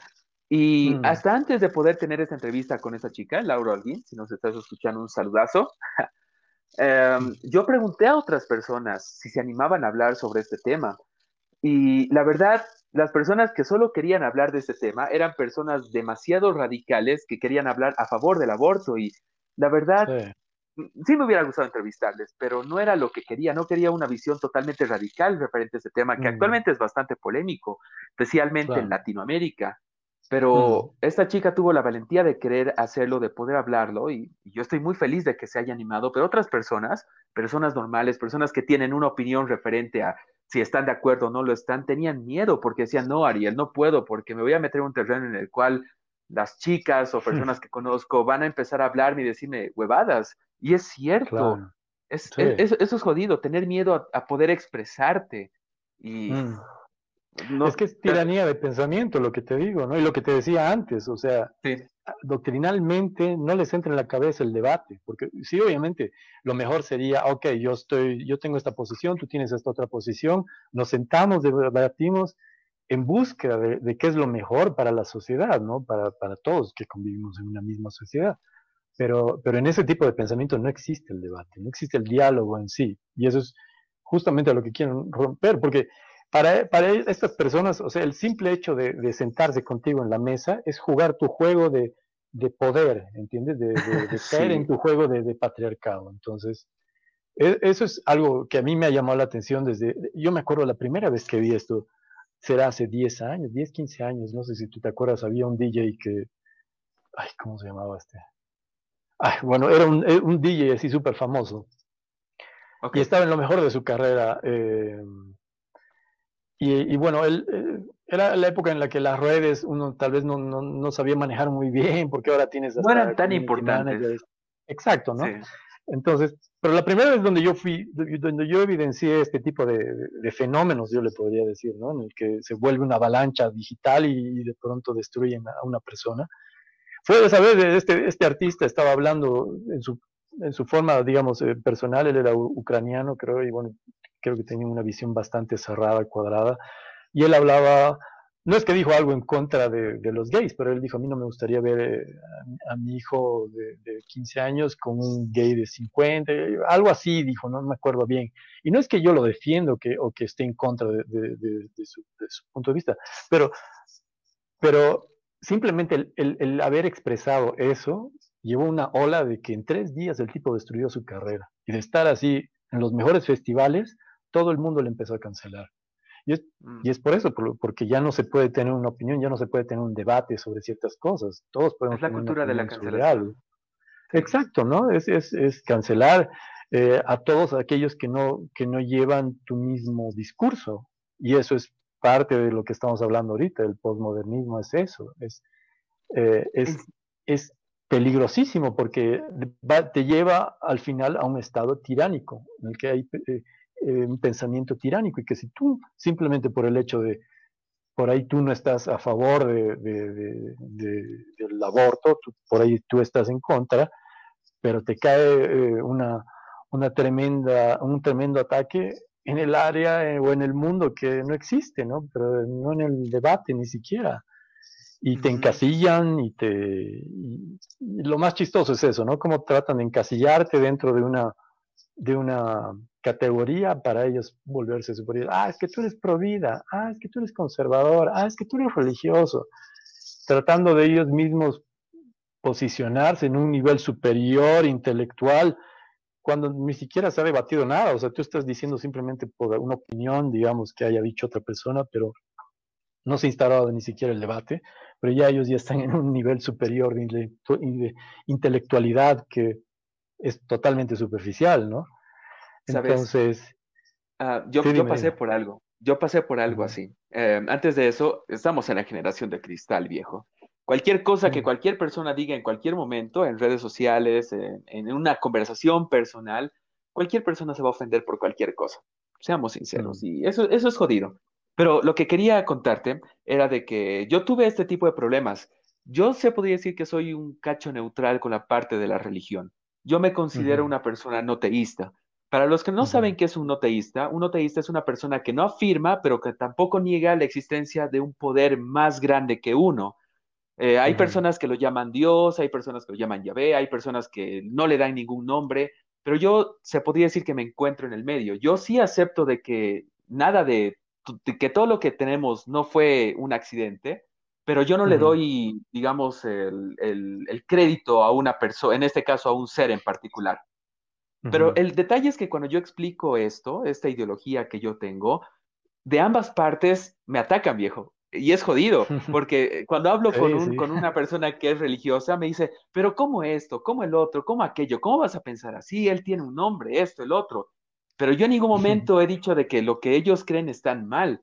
Pero eso me pasó lo mismo con personas que no creen, que en este caso podríamos hablar de ateos extremistas que me dicen, ¿y cómo es posible que la vida haya ocurrido así? Bla, bla. Y es como que ambas ideologías intentan darse la razón a sí mismo bajo explicaciones que muchas veces ni siquiera tienen una lógica, un fundamento o una base muy buena. Hay algunas personas que sí te dan cosas que te hacen pensar, pero lo que me impresiona es cómo lo defienden como si su vida dependiera de eso. Sí, sí. Sí, no, es, es gracioso, ¿no? Es, yo creo que es parte de la inmadurez también. Ahora hay una inmadurez colectiva de, de no aceptar nada que, que, no sea tu opinión, ¿no? O sea, es lo que te digo, ya nadie se quiere sentar a debatir, o sea, la, la, y es porque ha habido un adoctrinamiento mediático sobre este tipo de cosas, o sea, e, eres tú y es tu pensamiento y es el, el, el egoísmo máximo al que, al que puedes llegar, pero no llegas a nada, digamos, porque no, no te permite ver, digamos, otro punto de vista, ¿no? Exacto. O sea, eh, a veces escucho a mis papás o a otras personas decir, tú no tienes personalidad, pero la verdad creo que son esas personas las que no la tienen. es interesante. Perdón. Perdón, Ah, no, no, no, no. La no. No, no te preocupes. Lo que te decía era de que muchas veces me dicen, eres una persona sin personalidad, pero la verdad a veces creo que en realidad esas son las personas que no tienen su propia personalidad al simplemente poder, no lo sé, seguir una ideología de manera tan arraigada, de una manera tan cegada, a la cual no se, no, no se animan al debate, no se animan a, a poder ir un poco más allá y no cambiar de ideología, sino saber qué es lo que piensa la otra persona y qué puede aportarte a ti lo que está diciendo esa persona o al revés. Claro, sí, sí, no. Yo lo veo más como inmadurez.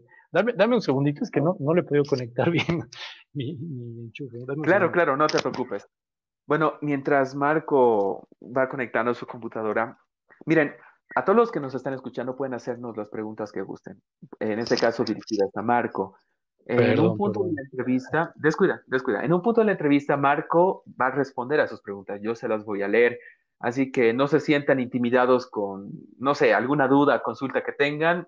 Estamos para aclararlo. Así que, bueno, continuemos, mm. Marquito. Ya, bueno, entonces eh, estábamos viendo eh, más o menos el, el, las características de, del postmodernismo, ¿no? Entonces, podemos evidenciar ahora de que el postmodernismo ataca a los estratos metafísicos, que era lo que habíamos definido, ¿no? Como la religión, las costumbres, el pensamiento.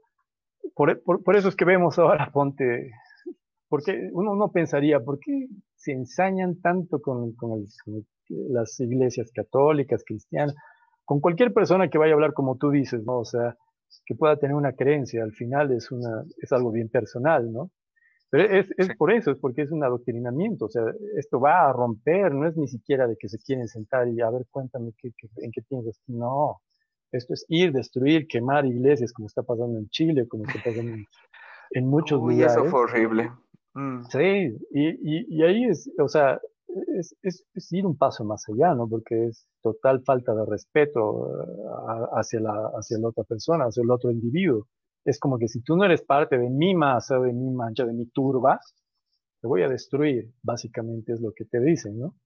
Yo lo veo en un plan más, pero, perdón, yo lo veo en un plan más artístico. ¿Cómo pueden destruir una iglesia que literalmente representa parte de la historia de la ciudad en la que viven? O sea, no importa mm. qué es lo que haya pasado en el lugar. La verdad no importa porque todo, puede, todo, todo, ha pasado en todas partes del mundo, sino lo que mm. puede llegar a contar o lo que significa es, ese monumento.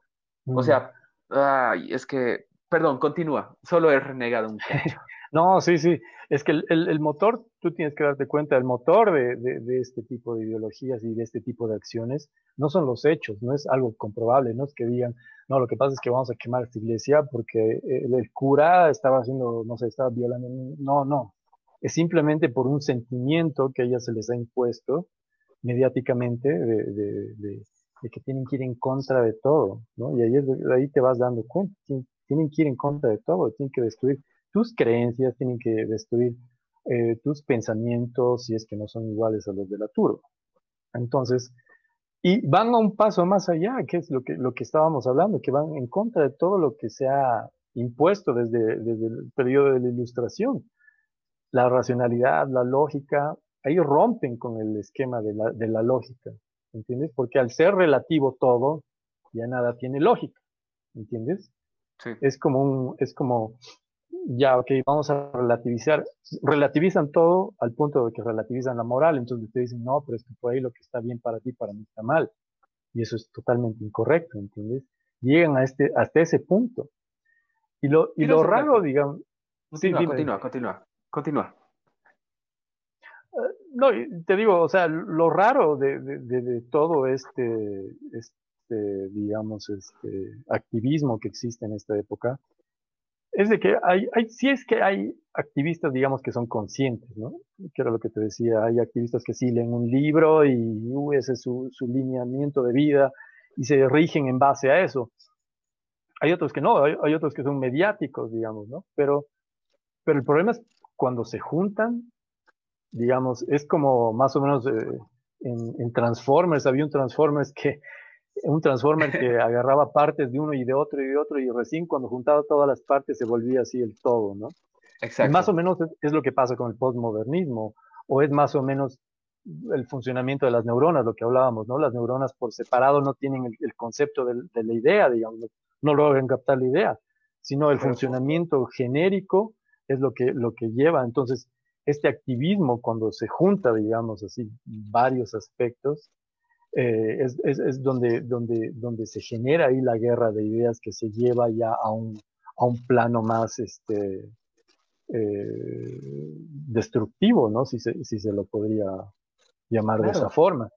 Mira, me gustaría hacer una comparación, la verdad, bastante interesante ahora que lo dices. ¿Recuerdas uh -huh. hace unos años, no me acuerdo hace cuánto tiempo, hace cuánto tiempo pasó, pero la destrucción que estaba haciendo el grupo terror, bueno, supongo que sería denominado como ah. grupo terrorista ISIS, ISIS. ante, sí, sí a, ante, sí. ante esos mon monumentos históricos que, viejo, lo destruyeron, destruyeron mm. historia, destruyeron sí. parte de nuestra, de nuestra humanidad. Y ahora que hago una comparación con lo que sucedió en Chile, en la destrucción de, de su iglesia, siento que son la misma clase de personas pero con ideologías diferentes. O sea, no, no, con, porque parte, oh, perdón, parte realidades, de lo mismo. realidades. Sí, sí obviamente, ¿no? O sea, realidades. son distintos ámbitos, pero, pero es la misma parte de todo el mismo. Esa idea eh, errónea de que alguien los está oprimiendo porque les han vendido esa idea, ya, ya te lleva, ¿sabes qué? A un, a un, que ese es un paso más adelante, que lo vamos a ver igual, lo vamos a desglosar más adelante, es cómo este pensamiento busca destruir todo lo que es historia. ¿Entiendes? No solamente al individuo en sí, busca destruir toda la historia, ¿por qué? Porque quiere un, un lienzo en blanco en el que ahí pueda recién pintar él lo que quiere. Básicamente es un, un lavado de cerebro eh, masivo, ¿entiendes? Entonces lo que, lo que quieren es, por, por eso es de que ves eh, en Estados Unidos, eh, no tienen ni idea, pero van a destruir todas las estatuas, porque, porque es una, una expresión en contra de, de la historia, más allá de, del del personaje en sí y, y, de lo que haya hecho bien o mal, es parte de la historia, parte, eh, si, no, si no, tendríamos que borrar todo, ¿no veo? O sea, el, el, tú cuando vas a Alemania, por ejemplo, en, en, Berlín tienes el, este, el, ¿cómo se llama? El, Ay, se me dio el nombre. Bueno, pero eso es una, es una escultura que simboliza a todos los muertos, que son así miles de tumbas que están por, todo, por todas partes. Y si, y si eso tuviéramos que, que hacerlo desaparecer claro. simplemente porque, porque, porque representa porque ese, ese episodio tan negro. Sí. Exacto. Entonces, ¿qué pasa? Si borras tu historia, no aprendes nada. Porque, exacto, porque, exacto. porque estás eliminando una parte con la que es necesaria para hacer un análisis correcto. Es que Estas sí personas aprendemos. no quieren hacer un análisis, ¿entiendes? Estas personas sí. simplemente quieren ir y destruir todo. Es cierto. Es que lo, creo que muchas veces no entienden de que, y, y, esto ni siquiera solo pasa en la historia, sino pasa en la vida personal de cada uno. Si uno no se equivoca, si uno no comete errores, o en este caso en la historia, si estos personajes no hubieran cometido errores, no hubiera sucedido cosas malas, no hubiéramos aprendido, no hubiéramos mejorado como sociedad o de manera personal, si no hubiéramos eh, cometido esa estupidez como, no lo sé, emborracharnos tal noche y que nos hayan asaltado, a la siguiente vez que nos mm. emborrachemos, no nos vamos a emborrachar tanto porque sabemos qué es lo que tal vez va a pasar. Y si nos olvidamos eso, simplemente va a ser fácil ir, volvernos a chuparnos la madre y nos va a volver a pasar lo mismo. O sea, lo que tú dices es cierto. Tenemos que aprender de las cosas malas que ocurrieron, porque si no recordamos eso que sucedió, esas, esas cosas terribles como genocidios, como asesinatos, como demás cosas, es como que, ¿qué vamos a aprender? O sea, puede volver a ocurrir en cualquier momento, pero ahora gracias a esas mm. vivencias, gracias a esas experiencias o momentos de la historia que sucedieron, podemos hacer que no se repitan o que no vuelvan a suceder o de la misma manera. Mm. Claro, claro, y eso es algo que ellos no, no les interesa, simplemente quieren poner la, la idea que ellos tienen. Pero bueno, esto, mm. igual es un aspecto que lo vamos a ver más, más adelante. Más sí, disculpa, disculpa. Sí, no, no, te preocupes, está súper buena la charla. Pero bueno, a ver, eh, Derrida se inventa también un término, ¿no? Entonces, él, define a la sociedad como eh, una sociedad falogocéntrica. El falogocentrismo viene de, de, dos términos, ¿no? el, de dos palabras, el, el falo, que representa al, al, hombre, a la masculinidad, que, es, que en realidad él se refiere a la insistencia de, de, que en la cultura occidental es la consecuencia de una sociedad dominada por hombres opresores y egoístas, ¿no? Y ahí entra el feminismo perfectamente, ¿no? Y él dice que hay que destruir el falogocentrismo de, de, de la sociedad.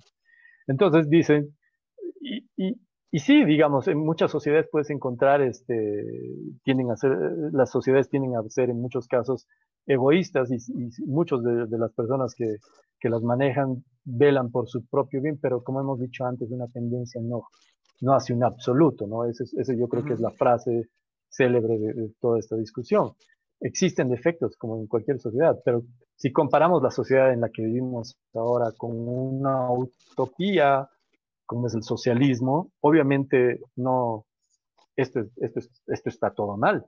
Pero si comparamos, digamos, con, con cuando el socialismo ya se lo ha puesto en, en, práctica, o sociedades, o a través de la época, nosotros vivimos en una época increíble, que es lo que hemos hablado hace, hace un poco, hace unos minutos, ¿no? Y entonces ahí te das cuenta de que el postmodernismo como tal no tiene una pizca de gratitud, ¿entiendes? Y hay algo muy peligroso con los individuos que no, no son agradecidos. Cuando tú no eres agradecido con la vida es porque hay otro sentimiento dentro tuyo. Y ese es el resentimiento, ¿entiendes? Por distintos aspectos de tu vida. Y el resentimiento es la base de todas estas ideologías. Y como hemos dicho antes, es uno de los peores eh, sentimientos que tú puedes tener en tu vida, ¿no? Hay, hay, un, hay un episodio, por ejemplo, en en la Unión Soviética a finales de los 1800, cuando ya eh, hay todas estas revoluciones de los pensamientos comunistas y marxistas, eh, en, digamos, en, en, el área donde es Ucrania, existían estos, eh, estas personas, estos, eh, ¿cómo se les dice? Bueno, eran granjeros, pero eran muy prósperos, se les llamaban kulaks. Y ellos eh, tenían unas vacas, eh, tenían, eh, no sé, producían la mayor cantidad de, de, de, alimento que había en esa Les iba muy bien. Les iba bien para lo que era la época, pero imagínate tú, pues, ¿no? Es 1800 y tú que estás del otro lado, que trabajas para los kulaks, siempre los estás mirando de rojo, ¿no? Con un poco de resentimiento, trabajas para ellos, pero está bien. Y vienen estos pensadores comunistas, ¿no? Y te dicen, oye, ¿ves que ese tipo es próspero? Ese es, ese es te está robando tu trabajo.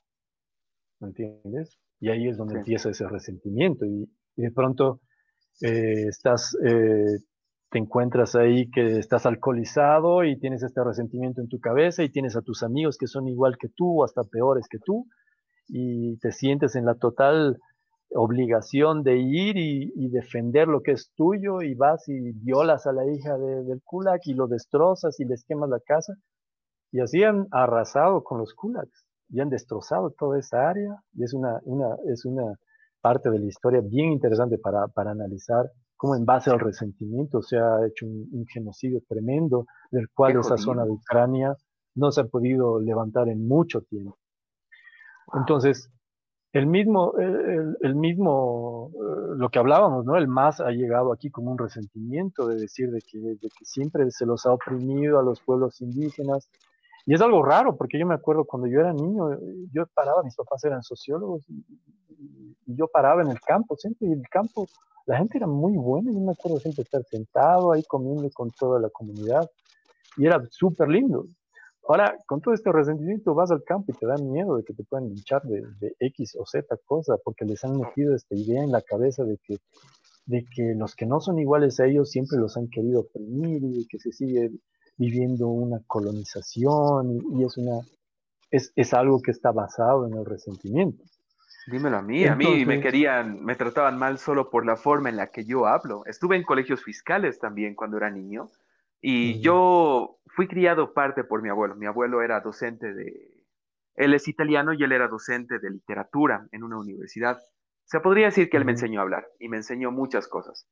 La cosa es que la forma en la que yo hablo y como siempre he hablado con muchas personas, siempre les parece bastante raro. Y eso es jodido, viejo, porque te llega a generar una especie de, no de sino una especie de, de, muchos creían que yo me creía por la forma en la que hablaba. Y especialmente cuando iba al campo y iba a comprar algo, no sé, veía una caserita que estaba vendiendo pan y le decía, ¿cómo está señora? Buenas tardes. Está a cinco. No, no, ¿cómo está usted? Y ya me veía con su cara de, ¿por qué me estás preguntando cómo estoy? Y no sé, es como que ya se sienten, no, sé ni cómo explicarlo. Yo me sentía, no sé si discriminado, pero ya como, ah, es raro de describirlo, viejo. Sí, sí. Sí, pero es, un fenómeno, como te digo, que es eh, exacerbado por este tipo de, discursos, ¿no? que no, no evalúan, ponte, eh, o sea, tú, tú, tú te acuerdas cuando entró el MAS, ellos entraron con una visión totalmente de delincuenciar a la imagen de los empresarios, ¿no? O sea, siempre para ellos el empresario era el opresor, el maleante, el, Hay que nacionalizar todo. a la gente, exacto. Entonces viene la nacionalización. Pero todo parte del resentimiento, todo parte de, un discurso eh, que, que polariza a las personas, ¿no? Ahora, ahora podemos ver igual con esta campaña, o sea, cómo han manejado los mismos asesores de Evo Morales, han, han manejado a Camacho, y le han metido el discurso de que hay que polarizar y de que hay que trabajar en un regionalismo y el culpable de todo es el centralismo, ese, ese gobierno centralista que nos ha tenido olvidados y que nos, pero son la primera ciudad económica de Bolivia, ¿no? Sí, Entonces, fueron bastante beneficiados. Sí, yo creo que, que, la, que el, el, el, discurso regionalista que tiene Santa Cruz es, en, cierto, en cierto grado es, es correcto, porque quieras o no, o sea, hace 100 años era un pueblito y todo lo que ellos han tenido ha sido por esfuerzo de ellos, ¿no? O sea, en esa época se los olvidaba, pero no pueden seguir viviendo de ese. Es lo mismo, la misma lógica de que sigamos viviendo, si hace 500 años que nos han colonizado y nos han oprimido, o sea, a mí me encanta este, el Tata que, que les dijo, o sea, ya déjense de estupideces, nuestros hijos ya son, ya son de clase media, ya, ya han sido universitarios, ya no es la misma historia, entonces ya no, ya no, ya no entra ese discurso aquí, ¿no? Y es básicamente eso que se puede aplicar a todo, ¿no? A todos los ámbitos y a todas las, las áreas, ¿no? Entonces, bueno, pero estábamos analizando el, el, término del, falocentrismo, que es algo contra lo que quiere ir, eh, que es como él denomina las sociedades y es lo que quiere destruir. Entonces, eh, quiere destruir todo este el patriarcado, podríamos decirlo, ¿no? de, forma eh, fácil. Y eh, la parte del logos, digamos, que es la otra parte de, la palabra falocentrismo, falocentrismo el, logos viene de la palabra que es la, lógica. Y eh, ellos lo que, lo que no, o sea, no creen en el, en el individuo en sí, ¿no? Entonces no creen en la lógica, piensan que la lógica es parte de un proceso al cual las instituciones patriarcales tienen dominio y justifican su, su, dominio en las sociedades. Entonces, ya la lógica, y es algo que, que te llama la atención, porque, o sea, el, la lógica es, es, es, un término tan, podrías decir hasta hermoso, ¿no? O sea, la lógica es la manifestación en sí de la verdad en la palabra o en los hechos, ¿no? Es, un término sumamente increíble para mí, la palabra lógica tiene tanto peso. Y es algo que ellos quieren romper. Y por eso es que sin lógica todo es relativo. Y todo lo Necesitan que mantener al pueblo sin, sin, sin, educación. O sea, eh. Como tú dices, la lógica es bastante importante, es, es, es, algo fundamental ante cualquier tipo de pensamiento o acto que una persona puede llegar a hacer. Pero ahí es donde justamente quieren romper esa lógica, quieren literalmente tener tonto a las personas que están gobernando para que sea mucho más fácil poder hacer lo que les venga en gana en cualquier momento.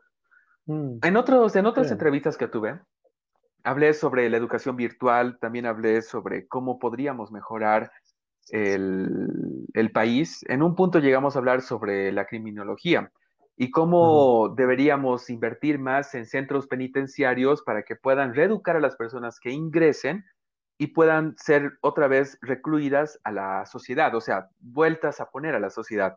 El detalle es que la persona que estaba entrevistando, que era justamente Augusto Villarreal, seguramente lo debes conocer, eh, es un abogado. Él, él me dijo, no, Ariel, sabes, no tenemos que invertir más en nuestros centros, en, nuestros centros penitenciarios para poder traer a, para poder reintegrar otra vez a estas personas que cometieron algún tipo de crimen.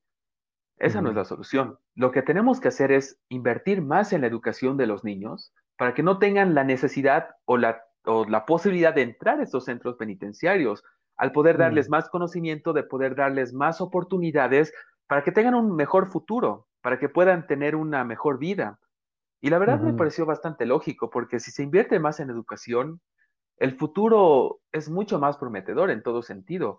Posiblemente más oportunidades de trabajo, no solo trabajo, sino gente que pueda aportar a nuestra sociedad de manera intelectual, de manera eh, emprendedora, el cual creo que estamos en época de los emprendedores. Pero mm. por mala suerte, este tipo de gobiernos, este tipo de, ideologías, no quieren eso, te quieren, primero quieren borrar la historia, tu historia, la historia de la humanidad, y después quieren borrar el conocimiento que tú tengas para poder adoctrinarte como ellos le vengan en gana, para que cualquier cosa que ellos hagan para, para su pueblo, para las personas que ellos están gobernando, dominan, sea lo correcto, si me dejo entender. Claro. Sí, sí, de hecho, de hecho, yo concuerdo totalmente. O sea, la única solución a todos estos problemas es la educación. Por eso es de que incluso la educación no, no solamente se refiere a la educación académica, ¿no? que sí es muy importante, pero también la educación de convivencia, ¿no? Y incluso la gente adulta, o sea, el enterarse de todo esto, de que, lo que estamos viviendo tiene una ideología atrás, o sea, que va a llevar a pensar y a actuar distinto, ¿no? Y, y el individuo es de donde recae la batalla. En el individuo, o sea, tú, tú más allá de ser activista, lo que tú puedes hacer son los cambios que haces en el día a día, ¿no? Y eso es lo que puedes pasar a tus hijos. Y obviamente, para no, para no mm, llegar, digamos, a un, a un, a un supuesto de, una sociedad en la que se invierta tanto en, en, la represión, sino más bien en la prevención, obviamente, de este tipo de aspectos, es, es, es muy, es, es básico, ¿no? O sea, la gente ahora nos venden una idea de que sí, que el analfabetismo ha bajado al 2%, pero sal a la calle a ver si eso es verdad. O sea, eh, para mí es, terrible todo lo que se ha hecho en nuestro país. Una cosa es saber eh, leer y escribir, pero otra cosa es saber qué es lo que estás escribiendo o leyendo. Mm, sí, y aparte ya se ha vuelto parte de la idiosincrasia del boliviano, ¿no? Y, y con justo motivo, o sea, con justa razón, porque si tú de pronto tienes, a ver, es algo que, muy poca gente analiza, ¿no? O sea, si tú de pronto tienes a los que están manejando el país, que tienen una figura, quieras o no, paternalista, sobre todo en aquellas personas que no, no desarrollan bien, digamos, esa separación de, con el Estado. Pero las personas, digamos, eh, un poco eh, que son más fáciles de adoctrinar, tienen ese sentimiento, ¿no? Entonces, pero ponte el ejemplo de que si tú tienes una persona eh, que está a cargo del país, que supuestamente contra los senadores, son los padres de la patria, ¿no? Y tiene senadores que están violando a, mujeres de la limpieza en el mismo Senado. Y nadie les hace nada porque la justicia es relativa. Eso es lo que se ha relativizado con este pensamiento.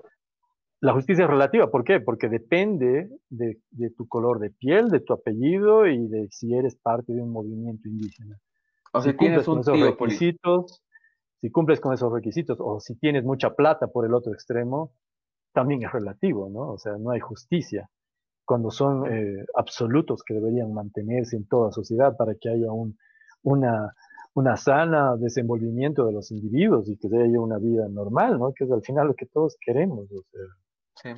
Muchas veces creen que la exposición de este tipo de casos, de este tipo de personas que se sienten mucho más allá o encima de la ley, muchas personas creen que la solución para poder atacar a esas personas y poder, entre comillas, ponerlos a su lugar es exponiéndolos. Pueden ser redes sociales, pueden ser videos, fotografías, los cuales sí los pueden culpar más, pero con todo lo que tú mm. comentaste, pueden llegar incluso a manejar eso y ni siquiera puede llegar a afectarlos, a menos que estén debajo de mm. alguien mucho más fuerte.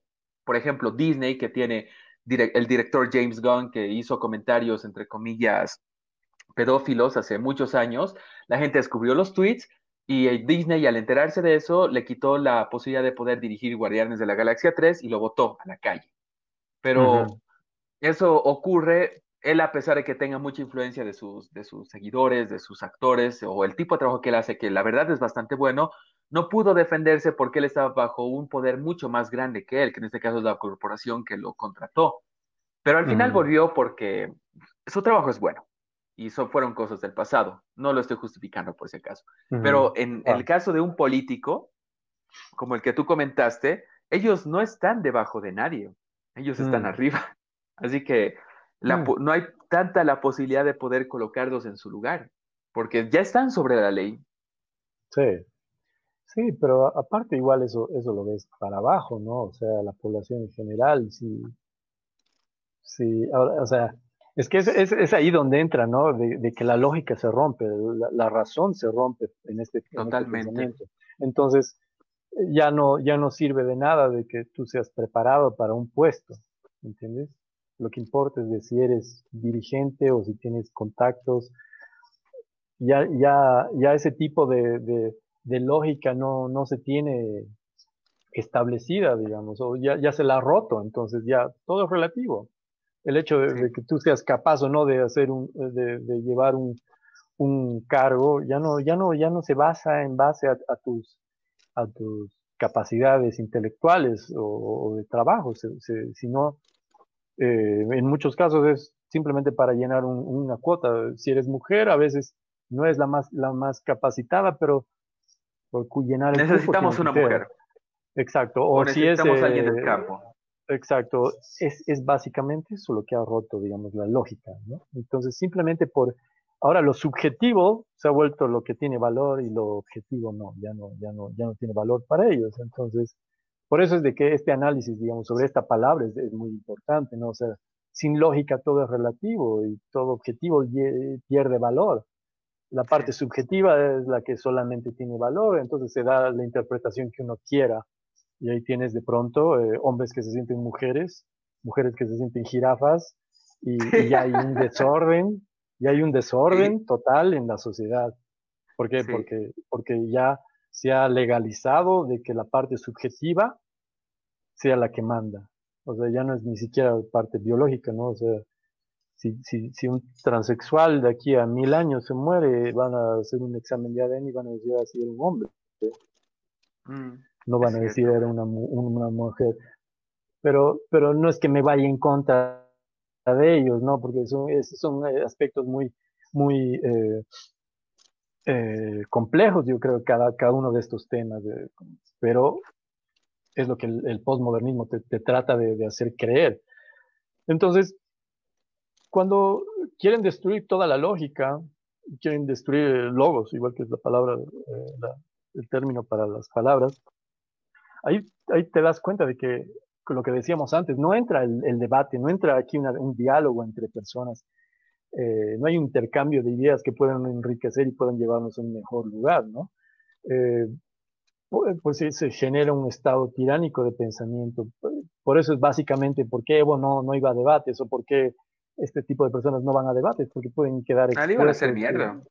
Claro, y porque quedan expuestos ¿no? en, su, en su pensamiento básico sobre ciertos temas que sería ridículo. Entonces, por eso es de que no, es lo que yo pienso y, y, y eso, es, y eso es todo, ¿no? Entonces, en el los postmodernistas también creen que como no existe una identidad individual, la idea fundamental, digamos, se basa en el grupo, en la turba, en la masa. Eh, dentro del socialismo, digamos, el, individuo era parte del Estado, ¿no? Y era como, ahora eres tú un ejemplo de, tu categorización, de tu raza, de tu género, de tu, de tu etnia. Eh, y utilizan esto como para ellos ponerse en un plan de víctima, ¿no? O sea, siempre va a haber una víctima en este tipo de interacciones, de, este tipo de, de, Me gustaría aportarte algo. Justamente ah, en el momento en el que técnicamente Arce estaba aceptando su victoria a pesar de que los resultados recién eran preliminares y estaba en un porcentaje bastante bajo de la cantidad de votos que tuvo, pasó algo bastante interesante. O sea, tú viste de que cada candidato en cierto momento salió a la prensa y dio un discurso referente a las a los resultados de esas elecciones. Pero lo interesante fue un comentario que vino de parte de mi padrastro, que él es una persona con mucho conocimiento de esta parte, solo que no puedo mencionarlo por cierto tipo de temitas. La cosa es que cuando vimos el discurso de Arce, yo he notado de que a su lado estaba su vicepresidente, obviamente, pero otras personas de ciertos sectores sociales, como por ejemplo una persona indígena, otra persona que estaba con un casco de, de, minero y otras personas más, ¿ya? O sea, de, ese tipo de, o bueno, de esos lugares. La cosa es que al hacer una comparativa con las personas con las que se encontraba Carlos Mesa, por ejemplo, o Camacho, él me dijo, ¿sabes, Ariel? si Carlos Mesa hubiera metido a unas personas como las que metieron Arce, hubiera tenido más posibilidades. Y yo le digo, ¿por qué? Porque así las personas hubieran sentido más identificadas con él. Ahorita mm. Carlos Mesa es un pensador, es un, es un, es un, ah, eh, es un literario, un, eso, un intelectual. Pero ¿cuántas personas en Bolivia crees que se van a identificar con ese intelectual? Tal vez tú, tal vez yo, tal vez personas que nosotros conocemos que están en nuestro círculo social, pero las personas que se encuentran en las áreas, en las áreas rurales no lo van a estar. En Santa Cruz, por ejemplo, se identifican con Camacho porque él es 100% Camba, uh, Mastacu, o perdón, ese tipo de cositas, creo que me dejo entender. Se identifican y por eso tiene mayor apoyo. Y en el caso del MAS, ellos fueron más inteligentes al incluir a estas personas que a pesar de que no tienen el conocimiento para poder tal vez estar en el lugar donde se encuentran, las personas que de, donde vienen esas personas se sienten identificadas y van a apoyar a esas personas porque se sienten sienten que están ahí, sienten que tienen una voz, sienten que tienen un voto y por eso por eso creo que ganó el más mm. otra vez, porque fueron más inteligentes con la ignorancia de las personas. sí, sí. Es que, es que eh, no es, yo no lo llamaría ignorancia, en sí. yo creo que eso hay que tener un poco de cuidado siempre, porque es un tema muy sensible, ¿no? Porque... Sí, por favor, eh, corrígeme, porque también quiero hacer bien las cosas. No, no, eh, es que lo he visto también en muchas personas, ¿no? Yo, yo creo que hay el, el, intelecto, sí, las capacidades, digamos, académicas, sí es algo muy, eh, muy, como te digo, muy, muy importante y es lo que, lo que debería basarse las personas, es, digamos, e, este ejemplo que tú estás poniendo, deberían evaluar en sí la, parte objetiva, ¿no? Que es con lo que uno evalúa, digamos, para alguien que quieres que sea tu presidente. Si es capacitado, si tiene ciertos atributos no sé qué. Pero cuando no tienes esa capacidad de análisis, eh, simplemente se basa en un tema de identificación. Entonces, todo lo que es objetivo, todo lo que es lo que debería evaluarse para un puesto que es de administración al final, no se lo toma en cuenta, simplemente la parte subjetiva, que es cómo yo me siento respecto a esta persona. ¿Entiendes? Y por eso ahí te das cuenta de lo que estamos hablando, ¿no? Como en todos los aspectos de, de, la vida en la que estamos ahora, vamos viendo la mano del postmodernismo, ¿no? Entonces, es, es, es, bien importante, o sea, identificar todo, todo, toda esta eh, filosofía y corriente que, que dentro de, de, de, todo esto, o sea, como estábamos hablando, o sea, llegamos a, una categorización y simplemente nuestro valor se le da por la categorización, no por lo que hablemos, al final lo sepamos o, lo que seamos. Entonces, se vuelve, a, se vuelve a tener un juego post-marxista, se puede decir, ¿no? En la que hay un opresor y un oprimido y, una, y por ende una víctima, ¿no? y bueno, ellos pensaban de que el mundo era una, en general un campo de batalla entre la burguesía y el, y el proletariado, ¿no? En resumen, eso era lo que, lo que estaban pensando. Pero entonces, ¿qué pasa cuando las masas, digamos, van, van cambiando, van las, masas, las masas trabajadoras van viendo cómo su estilo de vida se elevaba como, como consecuencia de la democracia occidental, digámoslo, y, en contraposición a todos los experimentos que se, que se tuvo antes, eh, cambia la mentalidad, ¿no? Entonces, tenemos que mutar desde lo que era el, pensamiento socialista, tenemos que llevarlo a otras áreas, ¿no? Y, y hay muchos ejemplos, digamos, de, de, de, del fracaso, digamos, socialista, que ya lo hemos hablado, ¿no? Mao, Stalin, eh, Hitler, eh, Pol Pot, todos estos personajes que han sido nefastos para la historia, ¿no? Entonces, eh, como decimos, en los 70 al ver de que, de que estas teorías ya estaban muertas o fracasadas, eh, se mutan, ¿no? Entonces dicen, vamos a sacarlo del aspecto económico y, social y lo vamos a ayudar a todas las áreas. Eh. entonces tenemos que, ¿qué tenemos que hacer para esto? Tenemos que redividir a, la población. Entonces ya no es solamente proletariado versus burguesía, ¿no ve? Entonces tenemos que eh, identificar los, los, grupos de identidad. Y ahí, es, totalmente, se hace una, un sinfín de, de, grupos que pueden haber, ¿no? Ya no es solamente hombres versus mujeres, es gays versus heteros, es trans versus gays, es, es, es ya una locura, ¿no? En sí, se, se vuelve ese, ese, ese, grupo infinito que, que todos andan buscando poder uno por encima del otro, ¿no?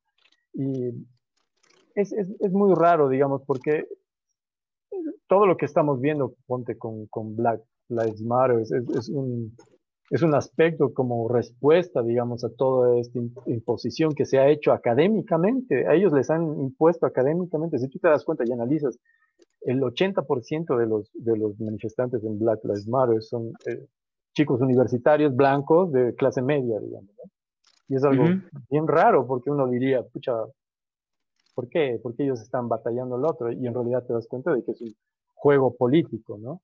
En el que la izquierda se ha ido a un extremo tal de que ya el centro se ha movido, ¿no? De pronto, si tú eras liberal, digamos, demócrata, eh, ahora podrías estar bien conforme definiéndote como, como conservador, digamos, ¿no? Entonces, y ahí te das cuenta y te, preguntas, ¿por qué hay tanto éxito, digamos, de este, de este tipo de ideologías entre los jóvenes, sobre todo, que más allá de que tengan la madurez o no para, para captar la, el fondo de, de, estas ideologías? ¿Por qué, ¿Por qué se da ahí, no? Y es, y es también porque, si te das cuenta y si analizamos a los jóvenes, eh, se les ha impuesto una, no, no una responsabilidad, pero se les ha impuesto una misión como que ellos tienen que cambiar al mundo tú hablas con, cualquier joven, digamos, de ahora, eh, tienen ese, ese, sentimiento, ¿no? De que tienen que cambiar el mundo, básicamente, tienen que mejorarlo. Algo que es, es, es, bueno en el fondo, pero es peligroso también porque puedes en este tipo de ideologías. Y por eso es que el, el, el, pensamiento conservador no les gusta, ¿no? Porque ellos quieren cambiar, el, pensamiento, el pensamiento conservador quiere mantener las cosas, porque es como que el pensamiento conservador ah, eh, parte de la, de la premisa en, eh, que se ha encontrado una forma, de un estilo de sociedad que está funcionando y que nos ha llevado al punto donde estamos viviendo ahora, que hay que mantener ciertas cosas, ¿no? Entonces, y, y el, el, el, postmodernismo no quiere, el postmodernismo quiere romper, quiere ir en contra de, de, de, todo. Entonces, ¿qué es lo que les vende la izquierda en este tipo de filosofías? Les vende derechos, que eso es algo bien raro, ¿no? tienen derecho a todo, tienen derecho a todo, pero si tú te pones a analizar, digamos, este, más clínicamente o en la parte psicológica, la, la, el nivel de depresión que hay ahora entre los jóvenes, desde muy jóvenes, ¿no? Eh, por, por no encontrar un, un, un, un fin a, a, su vida, un sentido a, a, su vida, ¿no? Y es porque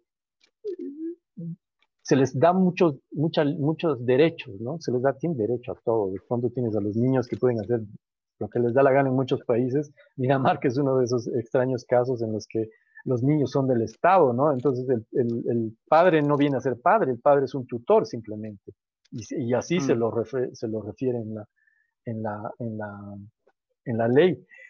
Y de pronto tienes una, una, generación de niños, pero que hacen pataleta y nadie los puede controlar. Y, es así, es algo bien chistoso que se ve allá en Dinamarca, ¿no? Eh, pero es también porque, porque es, es, algo donde se ha aterrizado este pensamiento. Entonces, tú te pones a, a, pensar, digamos, en, un análisis psicológico y dices, ¿y, qué pasa cuando tú les das responsabilidades a los, a los chicos, ¿no? En vez de darles derechos, ¿por qué no les das responsabilidades? Porque la responsabilidad, o sea, te da un, un, objetivo. o no. Exacto.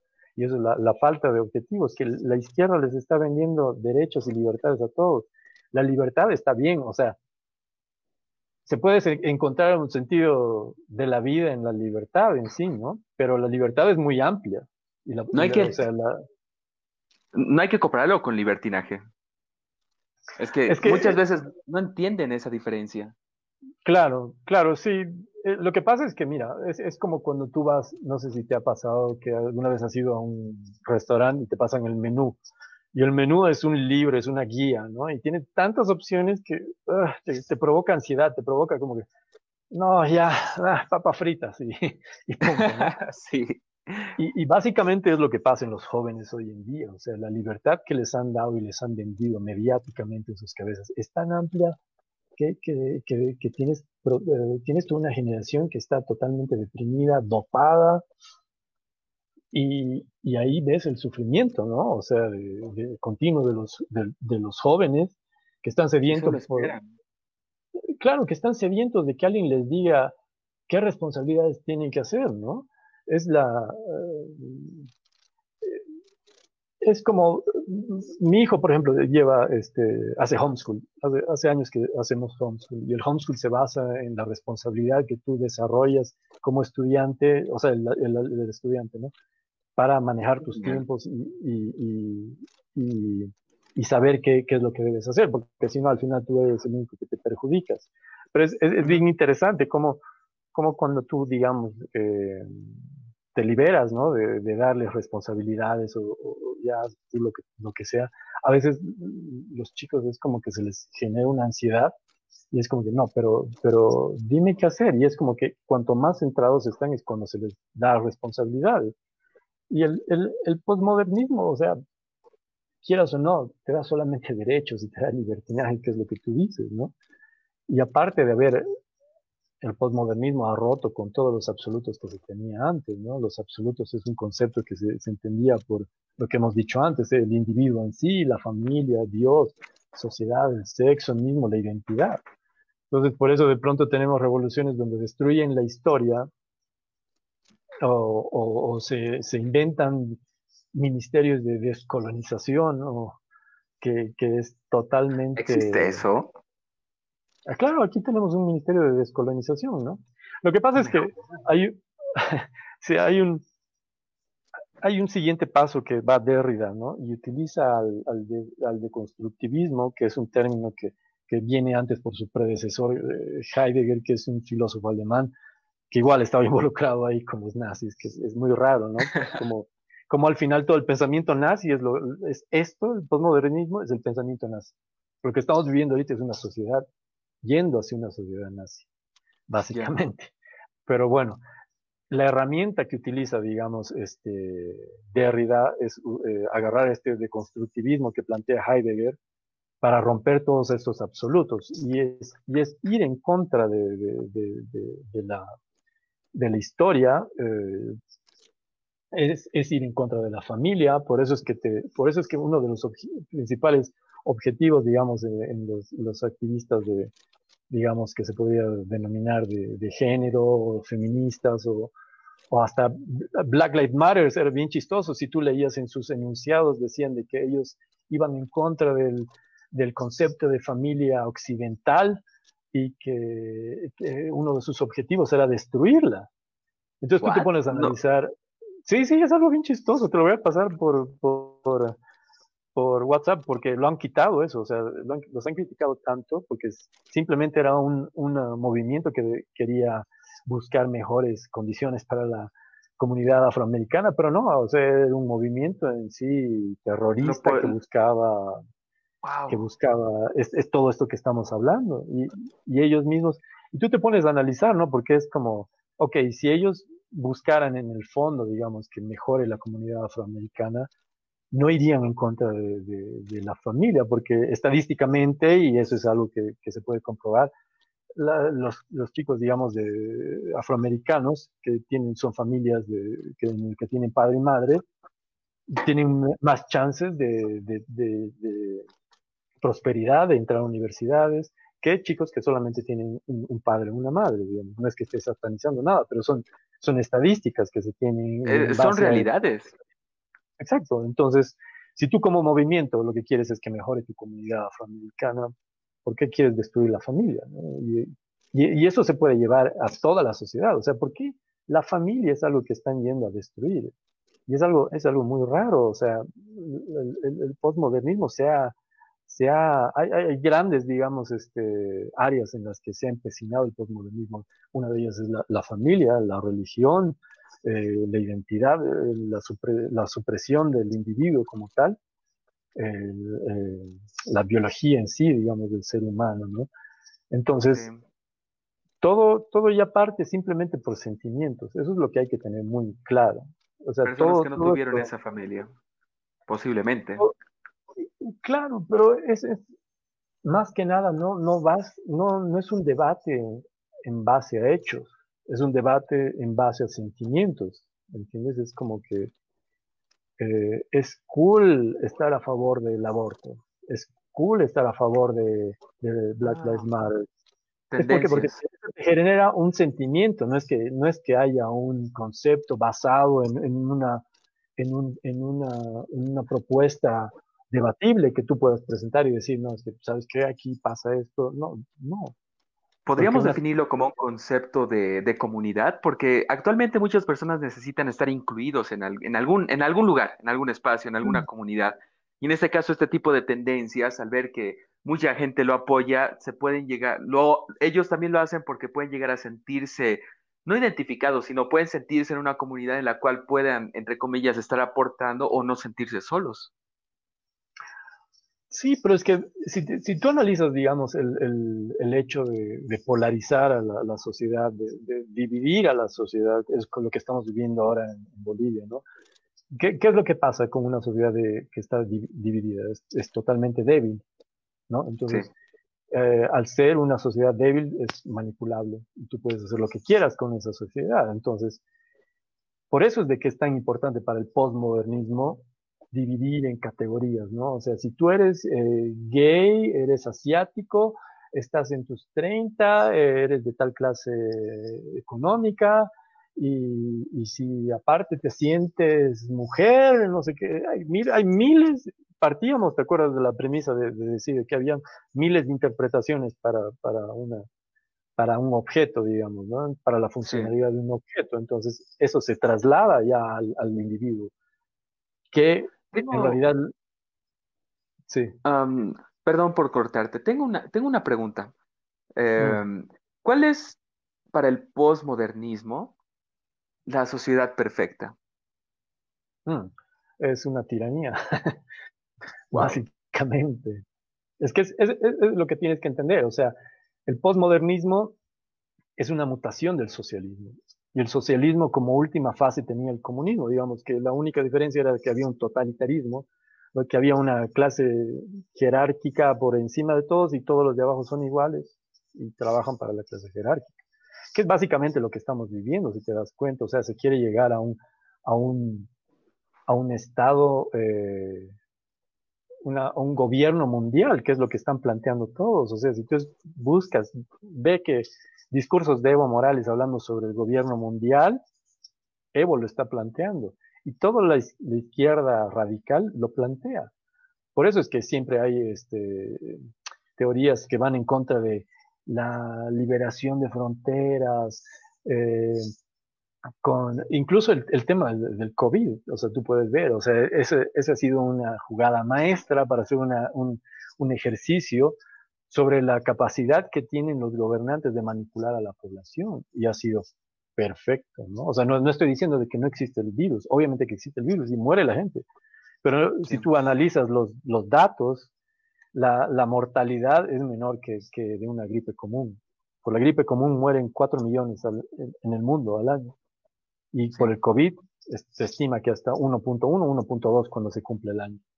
Si sigue, digamos, en esta... Entonces, no es que entre dentro de, la clasificación de pandemia, pero ahí te das cuenta de que la gente no analiza en base a hechos, no analiza en base a sentimientos. ¿Y qué es el sentimiento que se ha exacerbado en, este, en, en toda la pandemia? Es el miedo, ¿entiendes? El miedo y la desinformación de decir, no, de que un día te dicen de que se, se transmite de cierta forma, al día siguiente te dicen de que no, eh, un día te dicen de que sirve eh, el barbijo, el otro que no, y el otro día, o sea, te vienen así generando una confusión que eso te va dando miedo. Y la saturación de información. Claro, y los medios tradicionales te van metiendo miedo y miedo y diciéndote, uy, son 140 mil casos, pero no te dicen de que de esos 140 mil, 80 mil ya se han curado, entonces son, ¿qué? Pues hay 60 mil que están... Sí, es cierto, ahora que lo dices, cada vez que veía los números de personas infectadas, literalmente solo hacían el conteo de las personas que se infectaron, pero ahí sumaban a las personas que se curaron igual, o sea, wow. Creo mm. que es la primera vez que lo escucho de otra persona. Creí que era solo yo y que estaba alucinando porque cuando veo los posts de cuántos enfermos han habido o cuántos, cuántos casos de COVID hay en cada país, solo cuentan los que han habido, no, no, no, no, no, no empiezan a descartar los que, los que ya fueron. que ya se han curado. exacto.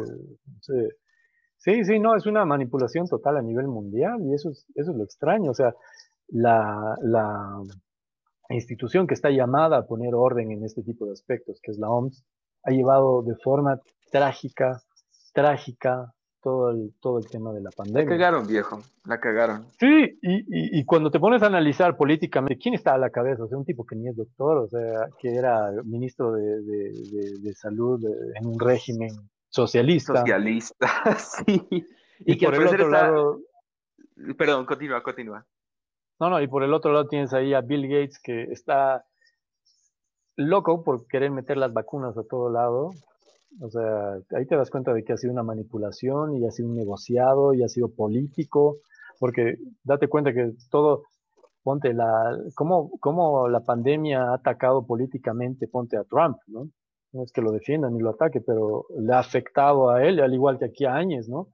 El, claro, la, pandemia ha destrozado la economía y se le atribuye a una persona que, que al final no ha estado ahí de casualidad, ¿no? Tuvo mala suerte. Trump, por ejemplo, a pesar de que muchas personas crean de que es un tirano, a diferencia de otros presidentes, ha logrado mucho más por, por su país, por Estados Unidos, que antecesores, o sea que presidentes anteriores en la parte económica, en la parte de laboral, obviamente tiene políticas demasiado radicales, opinión personal, pero a nivel económico y de crecimiento en muchos factores para su país, ha hecho un increíble trabajo, el cual incluso firmó tratados de paz con países los cuales jamás se creía que lo iban a lograr.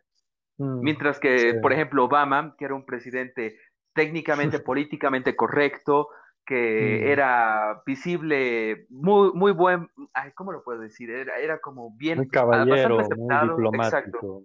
Asesinó a muchas personas con distintos tipos de bombardeos, el cual obviamente incluye mm. personas las cuales eran un peligro para su país, pero hubo, él, él, él, él literalmente ordenó más, más bombardeos que Trump en, en, toda su gestión.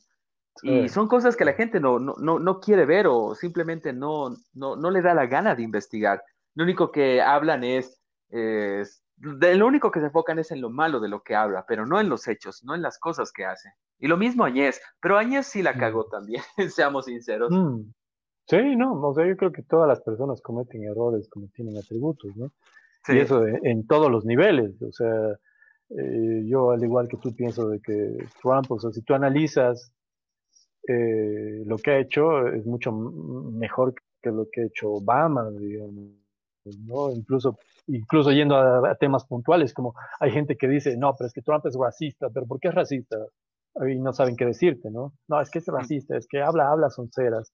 o las Karen o sea, tú sabías, claro, y, tú les dices, pero a ver, tú sabías que las eh, que Trump ha hecho, o sea, ha, hecho una, una, línea de financiamiento para las universidades, digamos, afroamericanas, que eso nadie lo ha hecho, ni Obama, o sea, y de aquí a 10 años van a tener el dinero suficiente como para Y ese tipo de aportes nadie lo evalúa, solamente evalúan lo que te digo, o sea, el sentimiento, cómo se sienten por la percepción y esa percepción la manipulan los medios.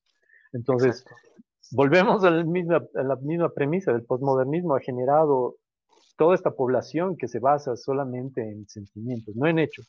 Cuando tú les demuestras y les dices, pero mira, a ver, hay esto aquí que ha firmado y hay esta ley que, que tú puedes analizar y no, no, no, no, él es, él es racista, no, a mí no me cae, no, yo Se amputan, no quieren escuchar, no quieren debatir. lo que decíamos, ¿no? en este pensamiento no existe el diálogo. Y bueno, es, es, es, es bien eh, interesante, por un lado, es, es analizar, digamos, todo la, el daño que puede llegar a tener si seguimos con este tipo de pensamientos, ¿no? Porque al final, si tú te pones a analizar, es una batalla entre el bien y el mal, ¿no? Si, se podría poner en, ciertos términos. Pero no, no entre, entre las personas, es una batalla interna, digamos, es una batalla moral que, que, que estamos teniendo, que exacerban este tipo de filosofías, o sea, ciertas, ciertas áreas, ¿no? O sea, el posmodernismo está plagado o, es, es, se puede ver todo lo que hacen los demócratas norteamericanos, eh, todos los, los eh, socialistas, pseudo socialistas eh, latinoamericanos, toda esa corriente, todos van para el mismo lado, o sea, es, es, básicamente lo, lo, mismo, ¿no? Y es, es, pero donde recae al final, la batalla final, por eso es que es tan importante hablar del individuo y que el individuo tiene que ser, o sea, el, el donde se ve la batalla final. Yo me acuerdo, eh, leía hace un tiempo, hace unos años, ahí eh, Young, ah, él, propone que es, un filósofo alemán, propone que es em, una, digamos, una persona no, no puede ser buena por sí, digamos, ¿entiendes? Eh, si no conoce el, su nivel o la capacidad que él tiene para hacer el mal. ¿entiendes? Y, no, es, no, es, que él llamaba a, ser malo, ¿entiendes? Nietzsche sí se va al otro extremo y, y cree él que el, el, llegar a tocar fondo es la única premisa para, para elevar el espíritu. Y es una locura, ¿no? Pero, pero Young, el, enunciado de Young es bien interesante porque tú de pronto, digamos, eh, tú pones a una persona, digamos, en una guerra, ¿no? Eh, y si esa persona no, no llega a, o ser consciente del nivel de, maldad que puede llegar a cometer, eh, puede llegar a desarrollar este estrés postraumático, ¿no? Por ejemplo, en la guerra los soldados, chicos normales, ¿no? Que, que, se meten en la guerra, pero en la guerra cometes a veces, podrías decirlo de cierta forma, atrocidades que no cometerías en tu día a día, ¿no? O sea, el mismo hecho de, de matar gente por defenderte, o sea, hay muchos aspectos. Y cuando, cuando estos eh, jóvenes, digamos, que no, nunca habían pensado estar en ese tipo de situaciones, no conocen ese tipo de capacidad, eh, desarrollan este tipo de, traumas, ¿no? Y que, hay que tratarlos.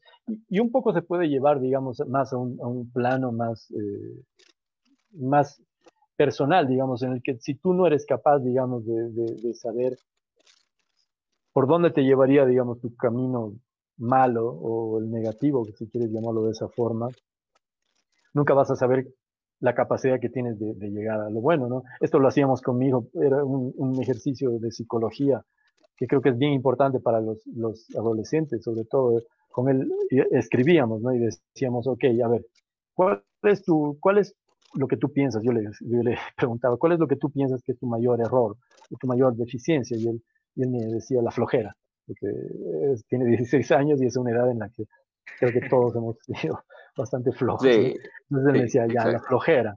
Ya, entonces, ¿qué pasa si tú, digamos, continúas por ese sendero de la flojera? Eh, me voy a dejar, eh, me voy a dejar estar, no me voy a cuidar a mí mismo, voy a engordar, voy a tener problemas de salud, eh, voy a tener problemas de, de, con mi familia, de, de convivencia, voy a pelearme, me voy a alejar de ellos, voy a empezar a, vivir solo, voy, tal vez me meta en, alcoholismo, me lleva a drogadicción y, se desencadenaba todo un monstruo, ¿entiendes? Sí. Y era como que, y, en realidad al principio hacíamos, ¿qué, qué pasaría si, si, tú corriges, eh, perdón, era eh, y, qué pasaría si tú corriges la flojera, ¿no? Entonces, a ver, si yo corrijo la flojera voy a poder mejorar mi tiempo y bla, bla, bla, y, llegabas a un objetivo que era la universidad. Más beneficioso. Exacto, entonces es, es, muy interesante este análisis, ¿no? Que por eso te digo, en el individuo es donde recae al final el peso de, de, esta batalla que, que es entre ideas. Y es, y es más que todo un tema, sí se puede debatir y se puede tratar de hablar, pero eh, eh, cuando tú lo llevas a, a, tu vida como un acto, digamos, es donde, se, donde hay una transformación como sociedad, porque es como una neurona que va, que va pasando cierta información positiva y todas las neuronas se genera una idea, ¿me entiendes? Entonces, sí. por eso es que es algo tan, tan eh, importante, creo yo, tomar conciencia de, de, este tipo de cosas que a veces las vemos como algo muy, ah, sí, pero no es nada. No, no, no, no, no le dan la importancia necesaria, entiendo. Sí. Porque uh -huh. algo que he notado, especialmente con personas jóvenes, como tengo hermanos pequeños, he notado uh -huh. que no pueden estar sin Internet. Y digo eso porque a lo que me refiero es de que ahora siento que no, más que el Internet es, no pueden estar solos con ellos mismos, con sus propios pensamientos, no se dan tiempo para poder pensar en, en, lo, en cualquier cosa. Solo están pensando en lo que ya está predeterminado, en lo que están haciendo en sus ordenadores, en sus tablets, en sus computadoras, celulares o lo que sean. Pero como te dije en ese momento, cuando uno va al baño y literalmente tiene que ir a cagar, no lo hace porque está en redes sociales, o sea, ya no tiene tiempo uno para uno mismo. Y creo que claro. es porque todos tenemos miedo a lo que podemos llegar a pensar y, neces y muchos necesitamos estar, como dijiste, dopados o, o, fuera de nosotros para poder no sentirnos mal. O sea, mm. necesitamos eso, muchos necesitan eso. Es como, sí. no sé si viste la película de Inside Out o, o mm. Intensamente. Tiene, un, ah, tiene una, sí, sí, tiene una, un, un, un, mensaje bastante bonito que es el que la tristeza es muy necesaria para, para la mm. vivencia humana, porque si no te pones triste, no puedes ser feliz todo el tiempo.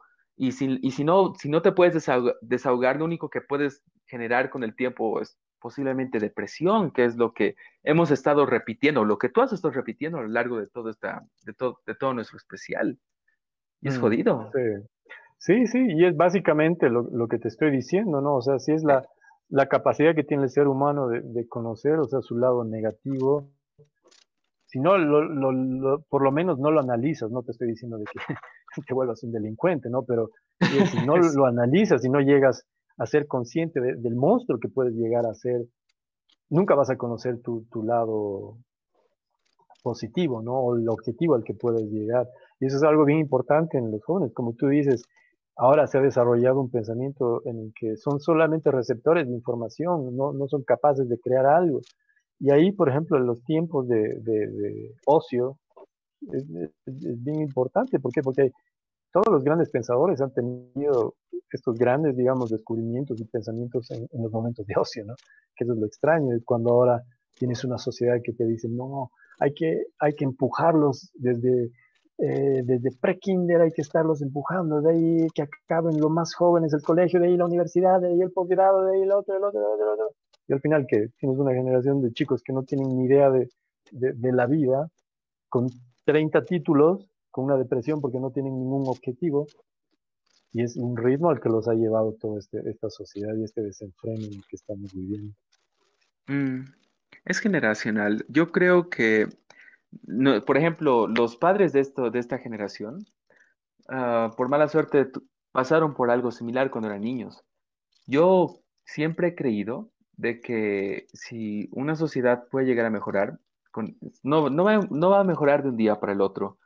Todo es generacional. Por ejemplo, mm. uh, yo no tuve una muy buena educación, entre comillas. La verdad sí, me educaron bastante uh -huh. bien.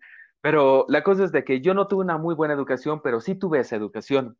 Y yo como uh -huh. persona, más adelante me voy a convertir en papá, voy a trabajar y demás cosas. Yo ya soy papá y tengo esta educación. Uh -huh. Y lo que yo voy a hacer va a ser transmitirle la educación que yo tengo a mi hija, eh, o en, este, en, este, caso es a mi hija, pero voy a uh -huh. adicionar un poco más de cosas que haya ido aprendiendo a lo largo del tiempo, el cual ese conocimiento, esa educación que yo le estoy transmitiendo a mi hija, va a poder transmitirlo a sus hijos más adelante, pero con un plus, con cosas que ella haya aprendido con el tiempo.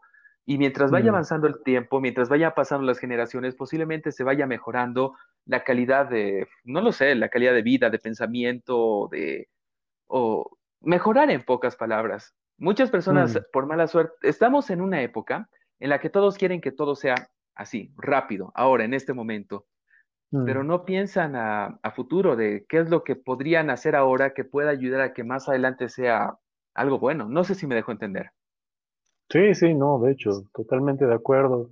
El- eh, la sociedad en la que vivimos, o sea, ha, destrozado los procesos, yo creo, de aprendizaje, ¿no? O sea, los procesos que, que van nutriendo a la, a la- a la mente en sí de cada individuo, ¿no? O sea, de pronto, yo me acuerdo antes, para ver una serie tenías que esperar una semana, ¿no? Tenías que esperar.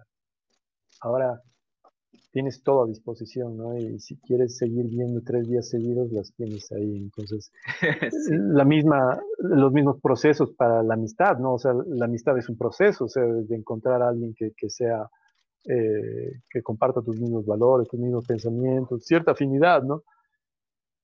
La gente ya no tiene esa capacidad, los mismos chicos, o sea, y eso se expresa en, en todo, ¿no? En las, en las áreas, digamos, la tecnología.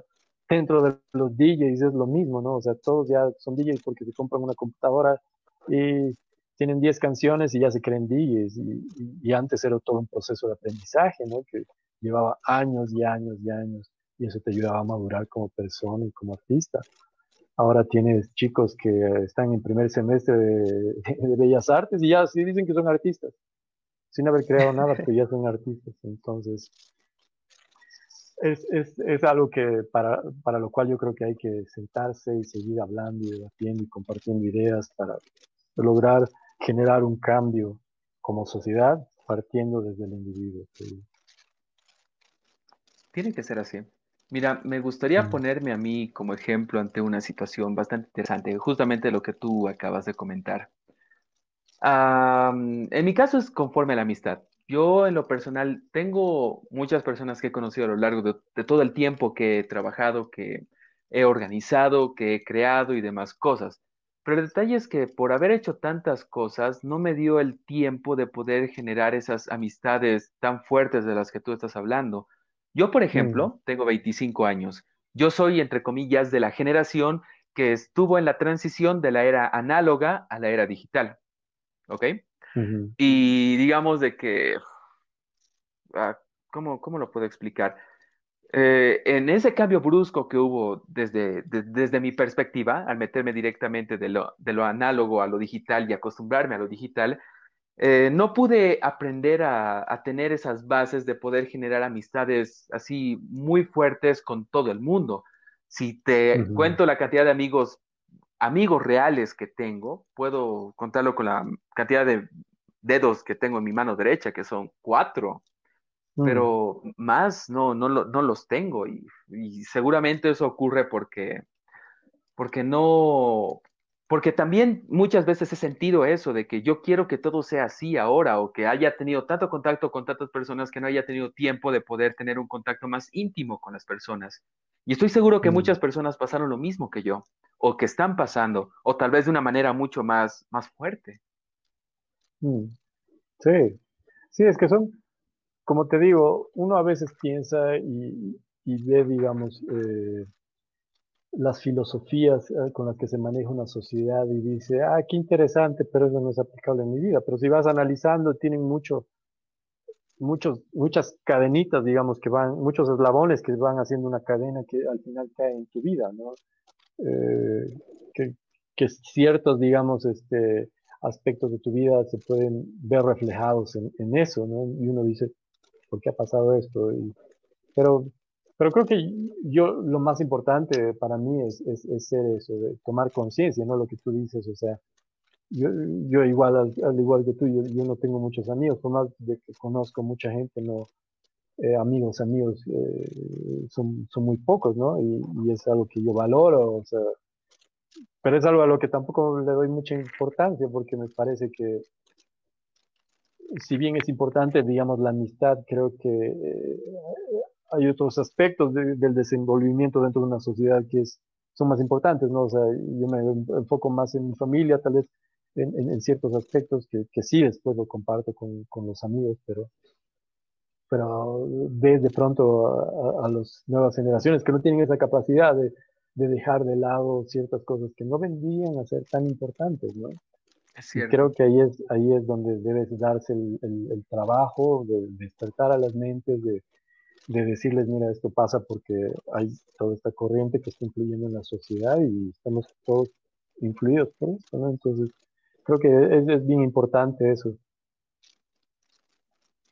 Totalmente cierto, porque necesitan, o sea, actualmente he visto, y también personas que he conocido o que conozco, que le dan mayor importancia a cosas que la verdad no son muy relevantes. Papás que tienen hijos que la verdad prefieren irse de fiesta o joder que cumplir con una responsabilidad de alguien que los necesita hijos que prefieren estar con compañeros que tal vez no son la, mejor influencia que uno puede tener en vez de estar con la familia, o bueno, creo que me dejo entender, o sea, lo que falta es poder saber priorizar qué es lo más importante para, para uno, qué es lo que de verdad puede aportarte a ti de manera positiva. Mm, sí, sí, por eso es que es tan importante tener estos conceptos claros, ¿no? no romper, digamos, los absolutos que, que tenemos innatos en nosotros, ¿no? El tema de la familia, eh, el tema del individuo, son, son aspectos que yo creo que es muy importante que ser conscientes de cómo la sociedad te va llevando a un estado en el que relativizas todo, hasta la moral, ¿no? Sí. y parece que el exacto, y parece que el posmodernismo quiere destruir a toda costa este tipo de pensamientos, este tipo de ideologías, este tipo de, de, de, ni siquiera sé si definirlo como organizaciones, o sea, creo que me dejo entender, o sea. Sí, los absolutos, ¿no? Que, lo definíamos, todo, como todas las bases, digamos. Eh, un absoluto es como un pilar en realidad en tu base, ¿no? Que siempre lo hemos tenido en nuestras sociedades occidentales. Y es por eso es que el fin, el fin o la misión eh, al final del túnel es, de, este, de, esta ideología es destrozar y, destruir todos los componentes de, una sociedad occidental. Llámenlo patriarcado, llámenlo eh, supremacía blanca, le dan muchos nombres, pero no, todos están equivocados. Y se volvió más fácil para, este, para esta ideología al dar del plus de la, de la era digital, al darle este, este, esta exposición tan masiva, el cual, como tú comentaste, y que la verdad yo comparto, el que, ¿cómo lo puedo, cómo lo puedo decir? Ayudó a adoctrinar a más gente de la que, debe, que, de la que tal vez era necesaria, porque ahora estamos, eh, como en, estamos como en el tema del COVID. Es como que es un contagio ahora de, ¿cómo se dice? Cuando se contagia de manera masiva. Sí, pero tiene un nombrecito que ahorita no me acuerdo. Lo ponían en, de ejemplos de ganado, el cual... ¡Ay! Se me fue. Pero creo que me dejó entender también. Más bien, hermano, no sé si hay algo más que quisieras aportar sobre el postmodernismo para que podamos continuar o para que lo dejemos el podcast ya por acá. Sí, no. Bueno, básicamente creo que hemos cubierto toda la historia de cómo parte del posmodernismo y todo el pensamiento de, de Derrida, que como te digo, para mí es el, el villano principal a analizar dentro de, de, este, de esta temática. Y creo que, bueno, hemos tocado las bases y, y cómo, más que nada, las analogías y el, y el análisis en, en, en, en nuestra vida diaria, ¿no? Que es, que es lo, lo, importante, yo creo, porque más allá de entender el concepto en sí, de aprendértelo, es, es importante darte cuenta en tu vida de que, por qué estamos así en medio de una pelea entre socialistas, o por qué, por qué estamos en una pelea entre grupos que en contra del racismo o del feminismo, muchas cosas, muchas ideologías, pero que, que todas tienen un fin y todas tienen un, un disfraz, ¿no? De, de compasión. Todas te dicen, pero ¿cómo no vas a tener compasión por este que está más abajo tuyo? Y esa es la gran mentira, esa es la el gran, eh, como te digo, la falacia que, que, lleva ¿no? a la gente, que sí genera en ti un, sentimiento honesto de, decir, sí, ¿verdad? Pobrecito, ¿no? empatía, compasión, pero, pero después en lo que te envuelve esa ideología es totalmente algo, algo que está mal, ¿no? Entonces, es importante ser conscientes de esto y andar analizando todos los aspectos de una sociedad.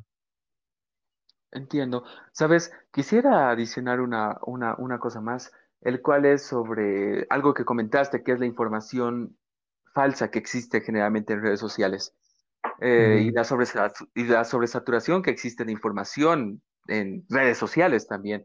Mira, Ah, técnicamente muchas personas creen que todo lo que ven en la televisión, que, todo lo que ven en redes sociales, Facebook, noticias o cualquier cosa que está pasando de, manera pública, creen que es lo que de verdad está pasando, pero nunca no, ven qué es lo que está detrás de todo eso, cómo se están manejando por detrás. Hay una serie bastante interesante que no sé si la habrás visto, que se llama The Boys. Es una serie original de Amazon. Técnicamente trata de superhéroes. Ok. Trata de superhéroes, eh, una, un, un, un, mundo en el que existen personas que tienen superpoderes, que existe una sociedad que, como un grupo de la Liga de Justicia que se llaman los Siete. Pero estos, esto, esto, es, este grupo de siete superhéroes principales, a pesar de que existen muchas personas con superpoderes, son como la cara de una, de una empresa. Pero la cosa es que lo interesante de esta serie es que dan una, intro, una introspección bastante interesante sobre las personalidades de cada una de estas personas especialmente de cómo actúan estando en público mientras las personas, mientras las personas que los ven, eh, o sea, en público tiene una actitud que es amable, es buena, es misericordiosa, aportiva, todo lo bueno se puede decir, pero cuando están fuera de cámara son bien hijos de puta, son, son asesinos, son malas personas, son personas que ni siquiera que, que se creen superiores, pero lo interesante de esta serie no es tanto, digamos, de los superpoderes y las personas, sino es la comparativa ante la sociedad o ante, ante ¿cómo lo puedo explicar? Ante cómo se manejan las personas en la vida política fuera y dentro de cámara, el cual en cámara pueden ser personas muy buenas, pero detrás de cámaras uno no sabe cuáles son los motivos del por qué hacen cierto tipo de cosas o por qué lo mm. están haciendo. O sea, no todo lo que uno ve en la televisión es real o lo que lee en redes sociales. Y hay que aprender a, filtrar mm. y reconocer que es información real y que no. Claro, es que si te das cuenta, digamos, todo, se ha añadido una dimensión, ¿no? A lo que, a las tres dimensiones que teníamos nosotros. Eh, se ha añadido una dimensión más al ser humano, que es la dimensión digital. Y, y esto eh, recae o, es, le hace perfecto juego, digamos, a, todo este postmodernismo, porque, como decíamos, ya no es importante lo real, lo objetivo. Lo, que ahora importa en las personas es lo subjetivo lo, o lo digital, digamos. Eh, entonces, de pronto tienes, eh, la gente es adicta a los likes, la gente trata de mostrar una, una vida glamorosa, pero que no es real, ¿entiendes? Entonces, ahí hay, una desconexión, o sea, esta nueva dimensión digital que, hemos desarrollado todos genera una desconexión con la realidad, con lo palpable, con la vida real, ¿no? Que es lo que decíamos al principio, es, es la conexión te genera desconexión, es algo bien raro. Pero como te digo, todo está, todo está atado en, esta filosofía y, estas, y esta filosofía ha usado como, como nunca este, estos medios, digamos, de, las redes sociales y todo el Internet para diseminar y educar, eh, generar una, un adoctrinamiento mediático en las personas que, en el que, en el que se, la base va a ser el que lo subjetivo tenga el valor y no lo, lo objetivo. Y eso es algo que es totalmente loco, pero que es lo que estamos viviendo ahora, ¿no? Es, es, es, muy complejo, yo creo, en distintas áreas. De pronto tienes artistas que tienen miles de seguidores, pero ni una producción en sellos y ahí te das cuenta la, eh, para ellos, eh, para los que contratan al final es importante cuántos fans tiene, no qué música hace. Entonces, ese es otro ejemplo de, que lo subjetivo es lo importante y no lo, objetivo, ¿no? Totalmente cierto.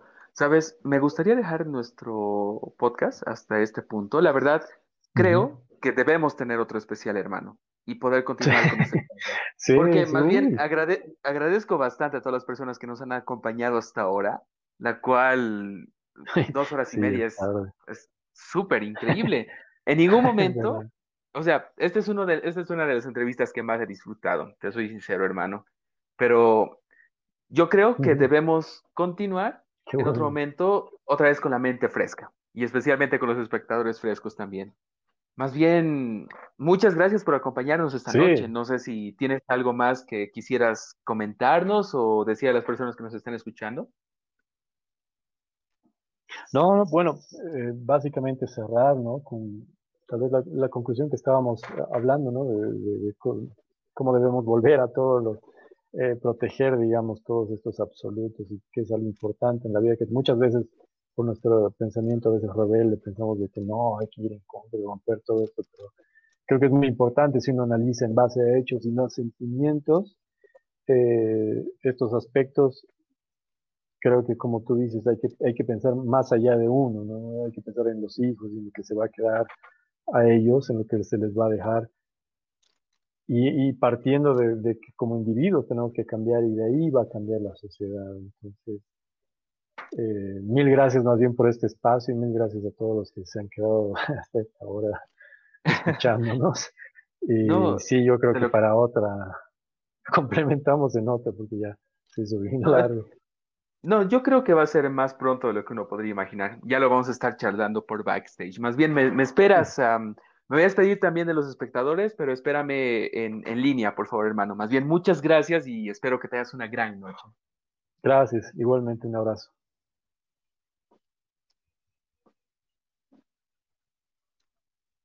Bueno, fue Marco Cuba. La verdad, como lo dije hace rato, uno de las, uno de los podcasts más más interesantes y uno de los que más he disfrutado hasta ahora. Hablamos un tema bastante desconocido. Personalmente yo no lo conocía, no conocía el concepto del postmodernismo, pero para eso está este espacio, para que podamos aprender, como también para que nos puedan enseñar o poder escuchar opiniones de otras personas, ideologías o pensamientos, los cuales puedan aumentar un poco más nuestra, nuestro, nuestro entendimiento ante cierto tipo de temas. Así que esperemos que haya sido de utilidad para todos ustedes. En lo personal lo fue para mí. Y adelantándoles un poco, justamente como sabrán, Marco es parte de Animal Print, juntamente con su hermano Aníbal. Y este fin de semana vamos a tener un lanzamiento bastante interesante, o uno de sus sets va, a ser lanzado por YouTube en Sunstage y en Subson. Así que les voy a dejar el link para que puedan escuchar el, el set que hicieron especialmente para los canales que tenemos.